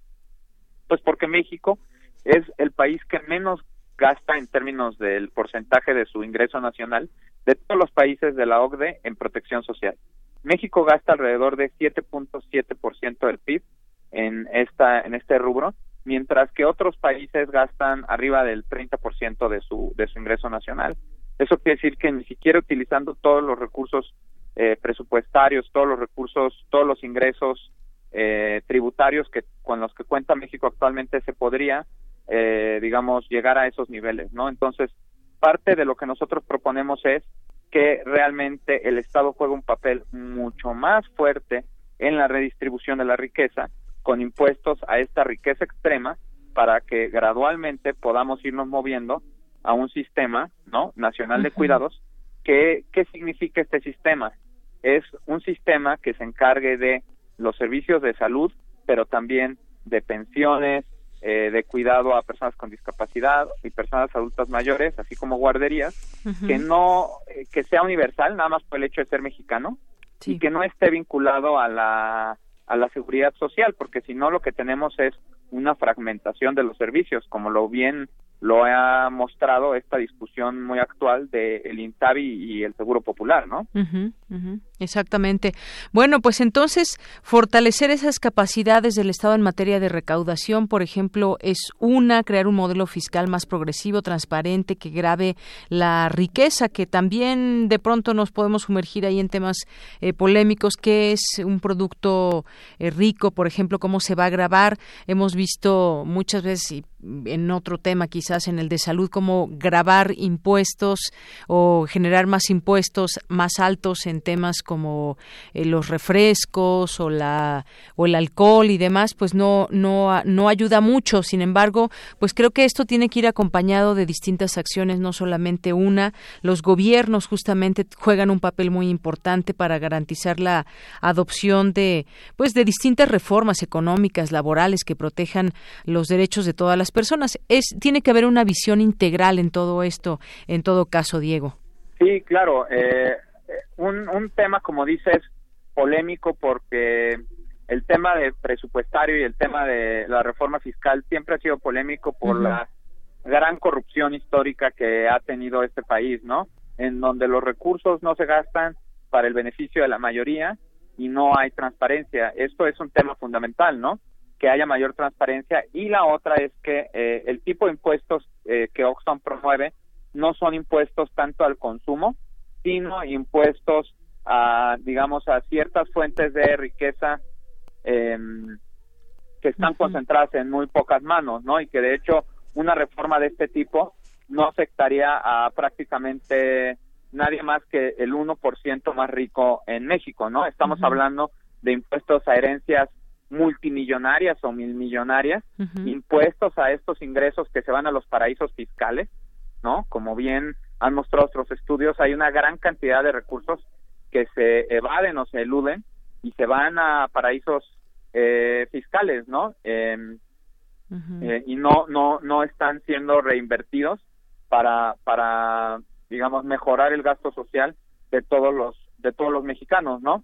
Entonces, este creo que se debe ver esto más a detalle y eh, obviamente tener una propuesta que que eleve el nivel de vida de todos los mexicanos, ¿no?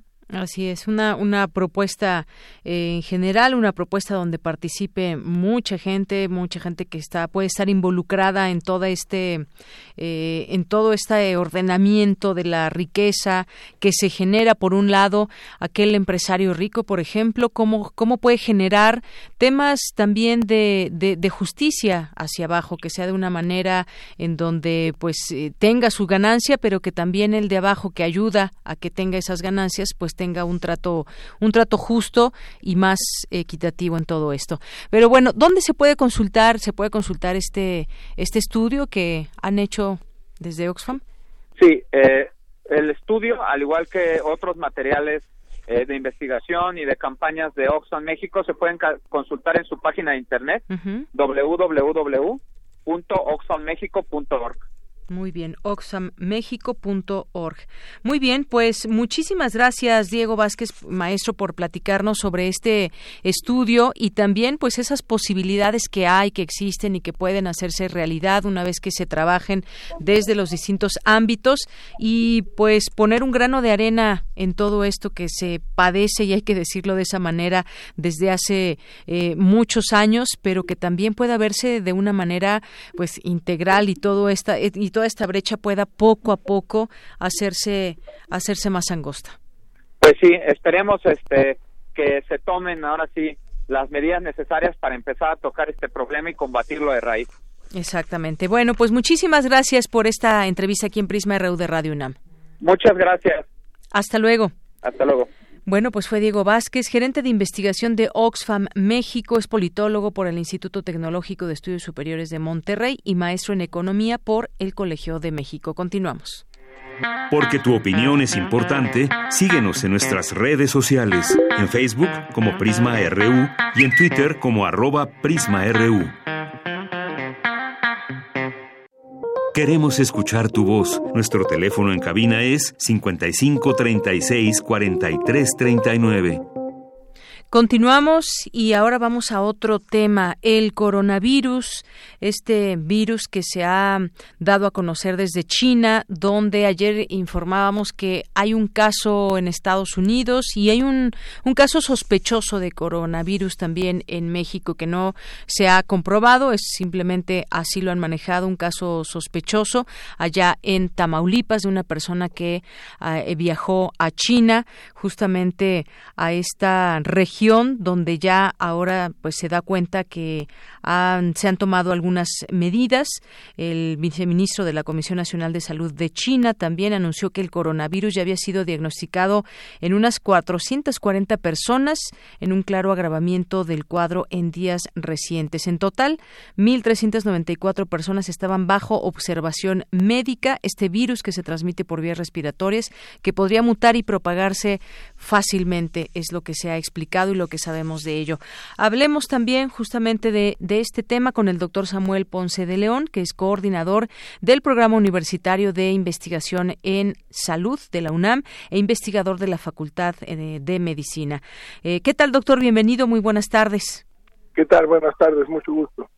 Eh, doctor, pues quisiera que nos hable un poco de este coronavirus que hoy se da a conocer y bueno, pues ha habido una reunión también de la Organización Mundial de la Salud, no ha declarado una emergencia mundial, pero está a la expectativa de lo que pueda suceder en próximos en próximos días. ¿Cómo eh, qué significa la aparición de este virus, sobre todo bueno, cuando ya hemos tenido distintos otros virus que también se propagan de una manera fácil de alguna manera y que eh, cómo vemos hoy este virus de eh, llamado así el coronavirus.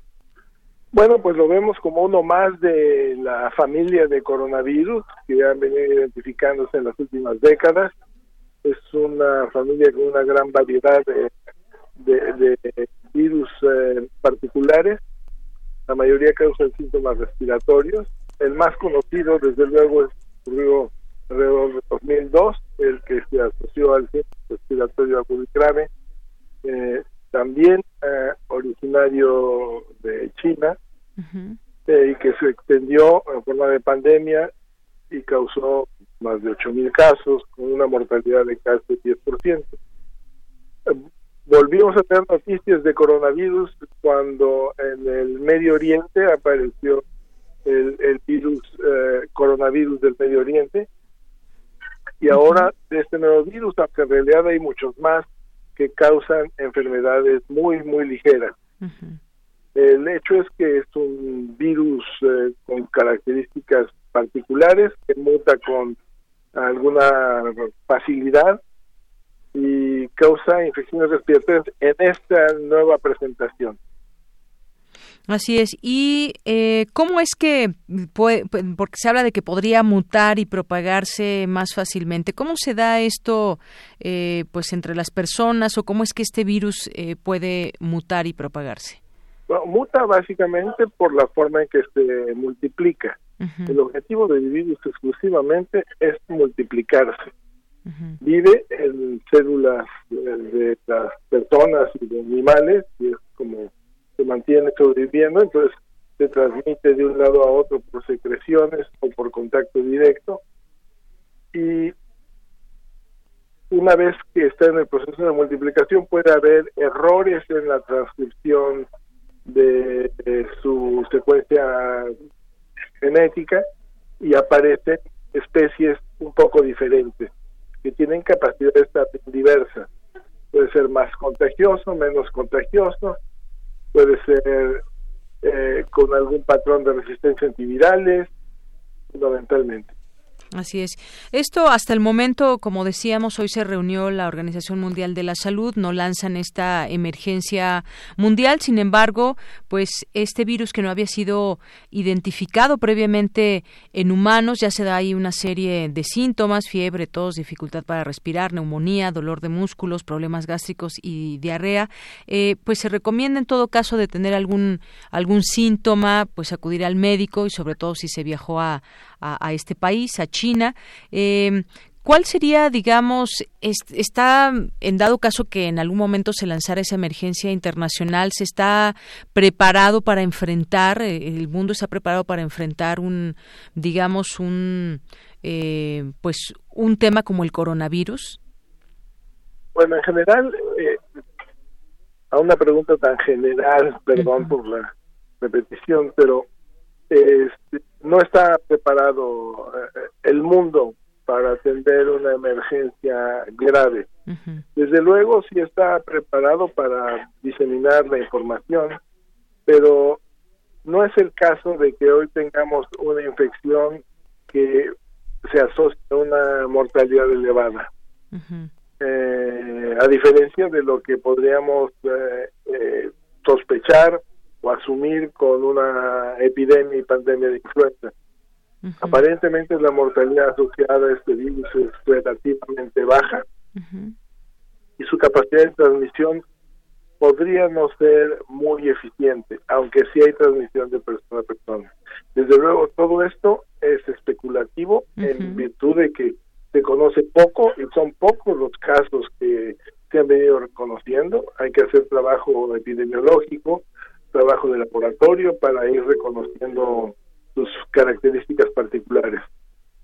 Así es, hace falta, digamos, estudiar más este este virus, eh, su comportamiento y demás, con que hasta el momento, por ejemplo, cómo se puede tratar y si también en esta emergencia se pudiera estar preparado, digamos, médicamente para atender esos casos que hasta el momento, pues no llegan a 2.000, son mil 1.394.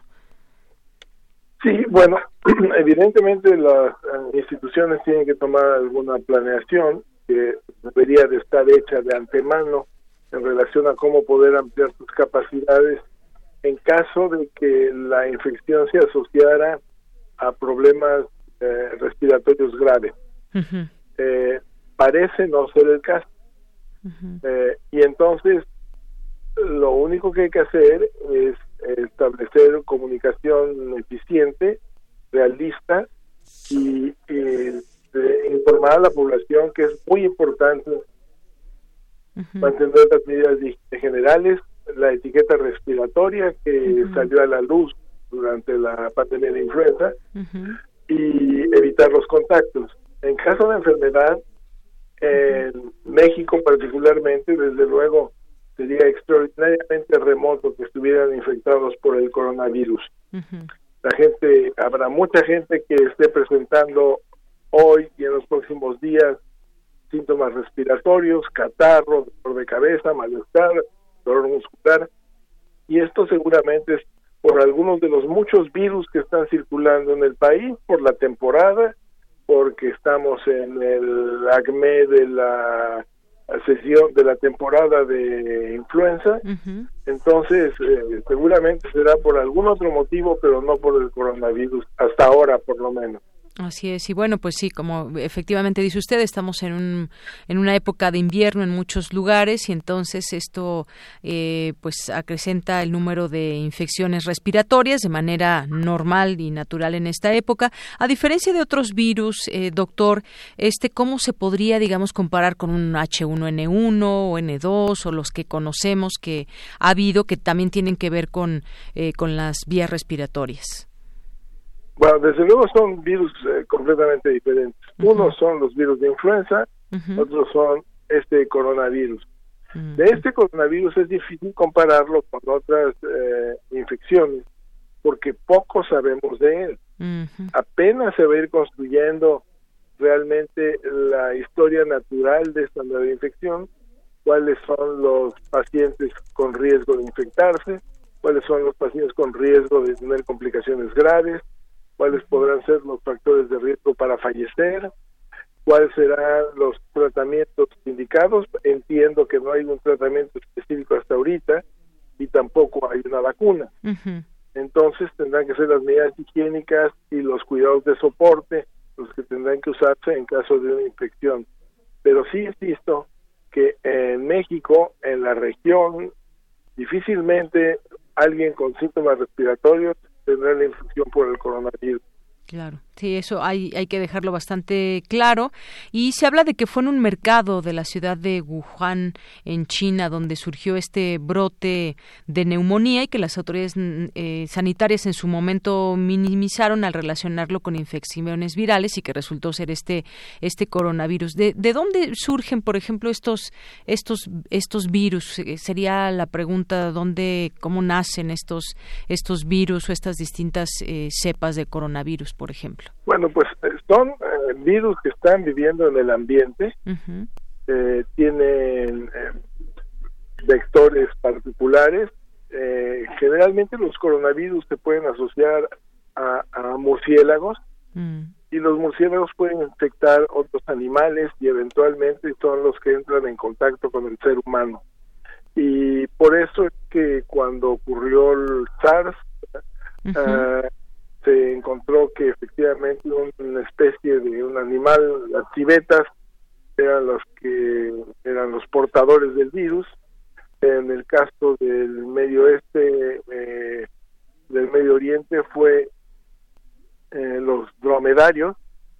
Y ahora, pues, tenemos que aprender qué es lo que está ocurriendo, que no sabemos cuál es el, el, el reservorio que a partir del cual se puede transmitir la infección se ubica perfectamente el mercado, un mercado en donde se venden diversos tipos de animales vivos, entonces esta tendrá que ser la ubicación del posible reservorio del posible reservorio, así es.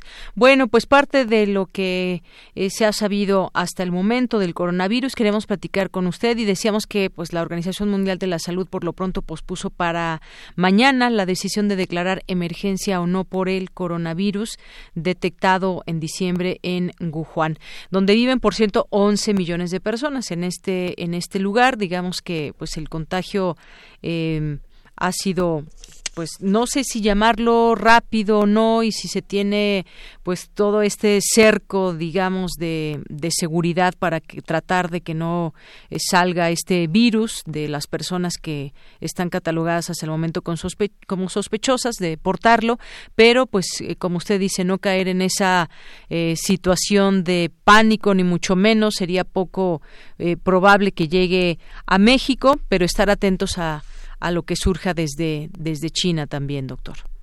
No, sí, seguramente quizás llegarán los casos como los casos de influenza H1N1 se diseminaron a través del globo. Eh, el punto es realmente conocer bien cuál es el riesgo de la infección cómo hay que intervenir con los pacientes y cómo tienen que prepararse los sistemas de atención de, salud. Estoy cierto que las autoridades chinas han establecido cercos, pero también tenemos que ser realistas y entender que eh, evitar la transmisión de los virus es como pretender construir puentes a través de, perdón, puentes no, eh, eh, este, paredes a través de las fronteras. Son una ilusión. Eh, de alguna manera sirven algunas intervenciones, pero el punto es mantener informada a la población y tener las provisiones necesarias para ir atendiendo el número de pacientes que se acumulen. Muy bien. Bueno, doctor, pues muchas gracias por estos minutos aquí en Prisma RU de Radio UNAM. Mucho gusto. Hasta luego. Hasta luego, gracias. A usted gracias. Fue el doctor Samuel Ponce de León, coordinador del Programa Universitario de Investigación en Salud de la UNAM e investigador de la Facultad de Medicina con ese tema del coronavirus. Mañana estaremos atentos, por supuesto, a lo que diga la Organización Mundial de la Salud, que pues para mañana pospone esta decisión para declarar una nueva emergencia por este brote. Solo se han declarado cinco emergencias públicas de salud en la última década. Una fue el virus H1 que provocó una pandemia de influenza en 2009, hay que recordarlo, que bueno, pues también fue toda una eh, una situación que recordamos claramente. El brote de ébola en África Occidental, 2013-2016, el resurgimiento del pollo de, perdón, de, la, de polio en Pakistán en 2014, la aparición del virus de Zika en 2016 y un brote de ébola en 2018. Un brote de ébola esta vez fue en República Democrática del Congo. Así que, pues este virus que fue detectado en diciembre en Wuhan, donde viven 11 millones de personas.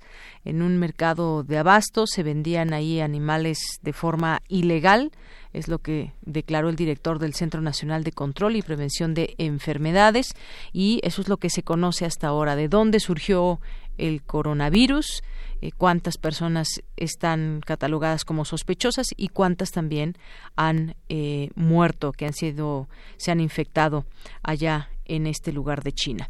Continuamos. Porque tu opinión es importante, síguenos en nuestras redes sociales, en Facebook como Prisma RU y en Twitter como arroba PrismaRU.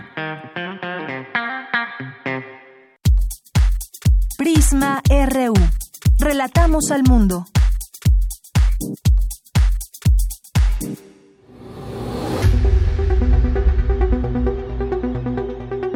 Dulce Conciencia. Ciencia. En Prisma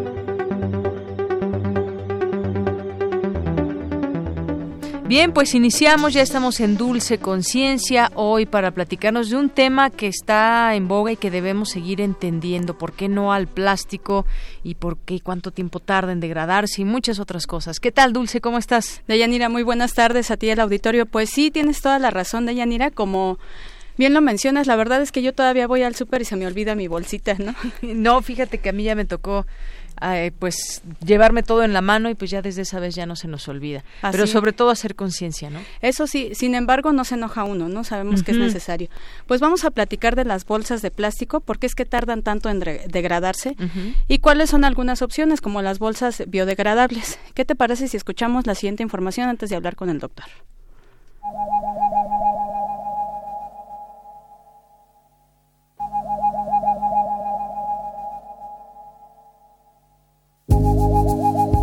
Desde hace años nos acostumbramos al uso de bolsas de plástico casi para cualquier cosa, de tal manera que no nos damos cuenta qué cantidad de bolsas desechamos. De ahí que se determinara ya no dar bolsas en los centros comerciales, mercados y tiendas. Pero ¿por qué una bolsa de plástico tarda tanto en desintegrarse? Las bolsas comunes están hechas por lo general de polietileno, de baja densidad. Este es un producto derivado del petróleo. Una de las características alarmantes de este material es que su degradación es lenta, llegando a a tomar hasta 500 años. Por esa razón, se han convertido en uno de los mayores residuos del planeta.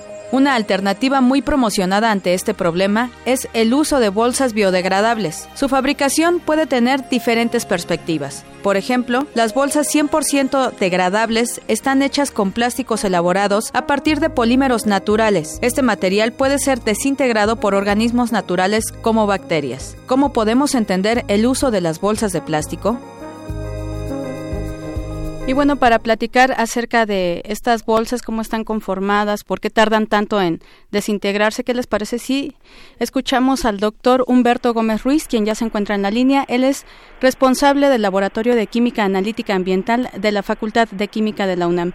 Doctor, muy buenas tardes, ¿cómo se encuentra? Buenas tardes, ¿cómo está usted? Bien, gracias por tomarnos la llamada. Doctor, ¿por qué tardan tanto estas bolsas? ¿Por qué están generando tanto eh, problema ambiental? Bien, las bolsas de plástico, como dijeron en la introducción, están hechas a base de polímeros que evidentemente no son eh, son generados por el hombre y que las moléculas poliméricas no existían en la naturaleza. Por lo tanto, no hay organismos o microorganismos que puedan degradarlas. Y de hecho se hicieron de esa forma para que su vida fuera larga. El problema fundamental es que el consumo ha aumentado notablemente y no sabemos qué hacer con las bolsas, ¿no? Y no existe la costumbre del reciclado. ¿Se pensó en, en un principio que empezaron a producirse estas bolsas en que tardarían tanto tiempo en desintegrarse y que se acumularían tantas? Pues eh, una de las ideas de generar los plásticos, no, no en específico las bolsas, pues es que sustituyeran a materiales más caros como el acero, o otro tipo de materiales, el, el, algodón, y que tuvieran un tiempo de vida largo. Eh, lo que no esperamos es que el tiempo de vida fuera tan largo, ¿no? Claro. Eh, eh, además de pues esta acumulación como esta isla que se dice que hay de, de plástico y todo, ¿cuál, ¿cuáles son otros daños que, digamos, químicamente pueden causar a la tierra, al, al medio ambiente, la acumulación de estos plásticos? Bien, eh, el problema de, los, de, las bolsas de plástico en particular polietileno, pues es el, el, hecho de que no se degradan. Y al degradarse después de muchísimo tiempo, no se degradan totalmente, quedan lo que llamamos microplásticos. Sí. Y estos microplásticos ya están extendidos por todo el planeta. Sí. Entonces, prácticamente todos estamos consumiendo eh, pequeños, muy pequeños pedacitos de estos plásticos pues ya en los acuíferos, en el aire, en, diferentes zonas. Eh, por este proceso de degradación lento y se hacen eh, pedacitos muy pequeños y esto sí significa un riesgo a la salud por la acumulación.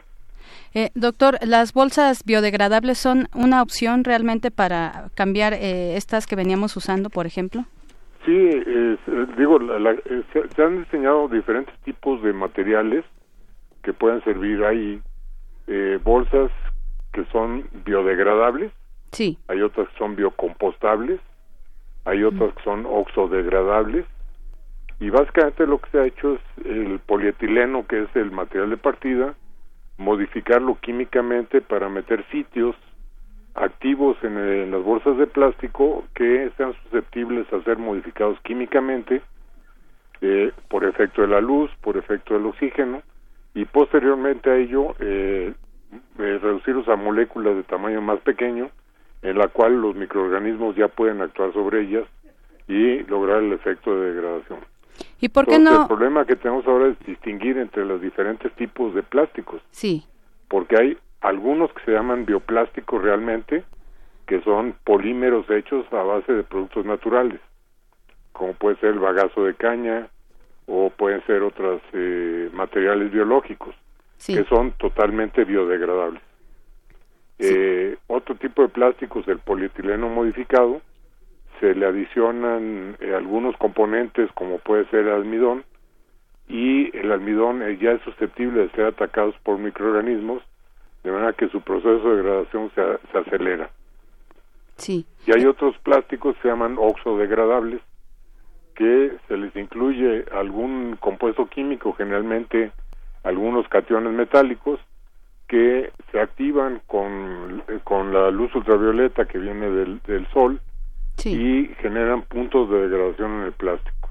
Entonces todo lo que se está buscando es acelerar el proceso de degradación de los plásticos para que no permanezcan por tanto tiempo en, el ambiente. Claro, ¿Por qué, ¿por qué no se utilizaron desde antes estas técnicas, doctor? Y eh, si es muy caro, por ejemplo, si esa era una de las razones. Bueno, el, el eh, cuando se empezaron a usar los plásticos, nadie pensó en el futuro qué es lo que iba a ocurrir con los con los plásticos. Claro. Entonces, en realidad, a partir de que se empiezan a detectar esta problemática del gran volumen de, de bolsas de plástico que se generan, que se consumen mundialmente, este fue que se empezó a pensar en, plásticos modificados que fueran degradables.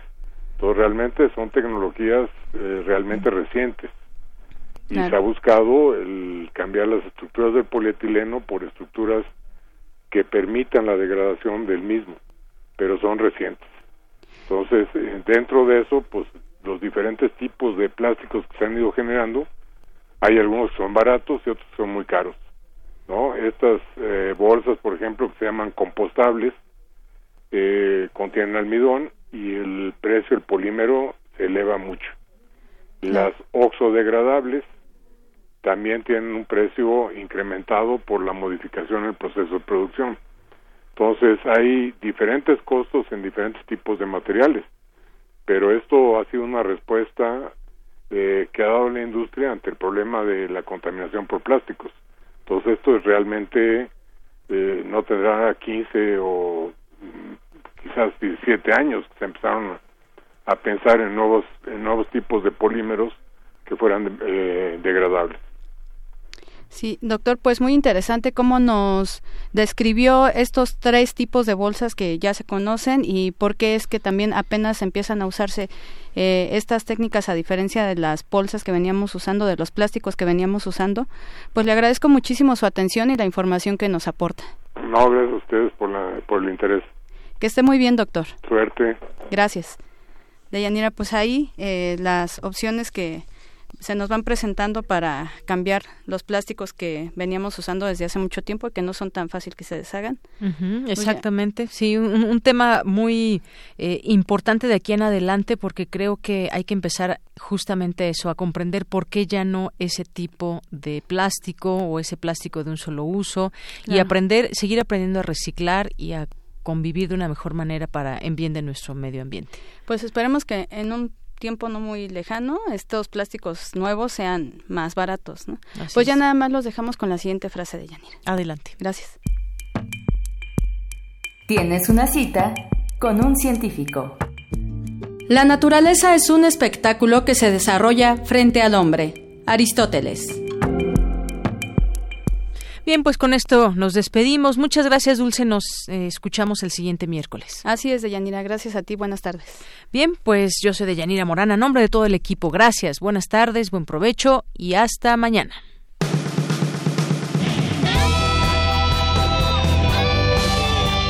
Prisma RU. Relatamos al mundo.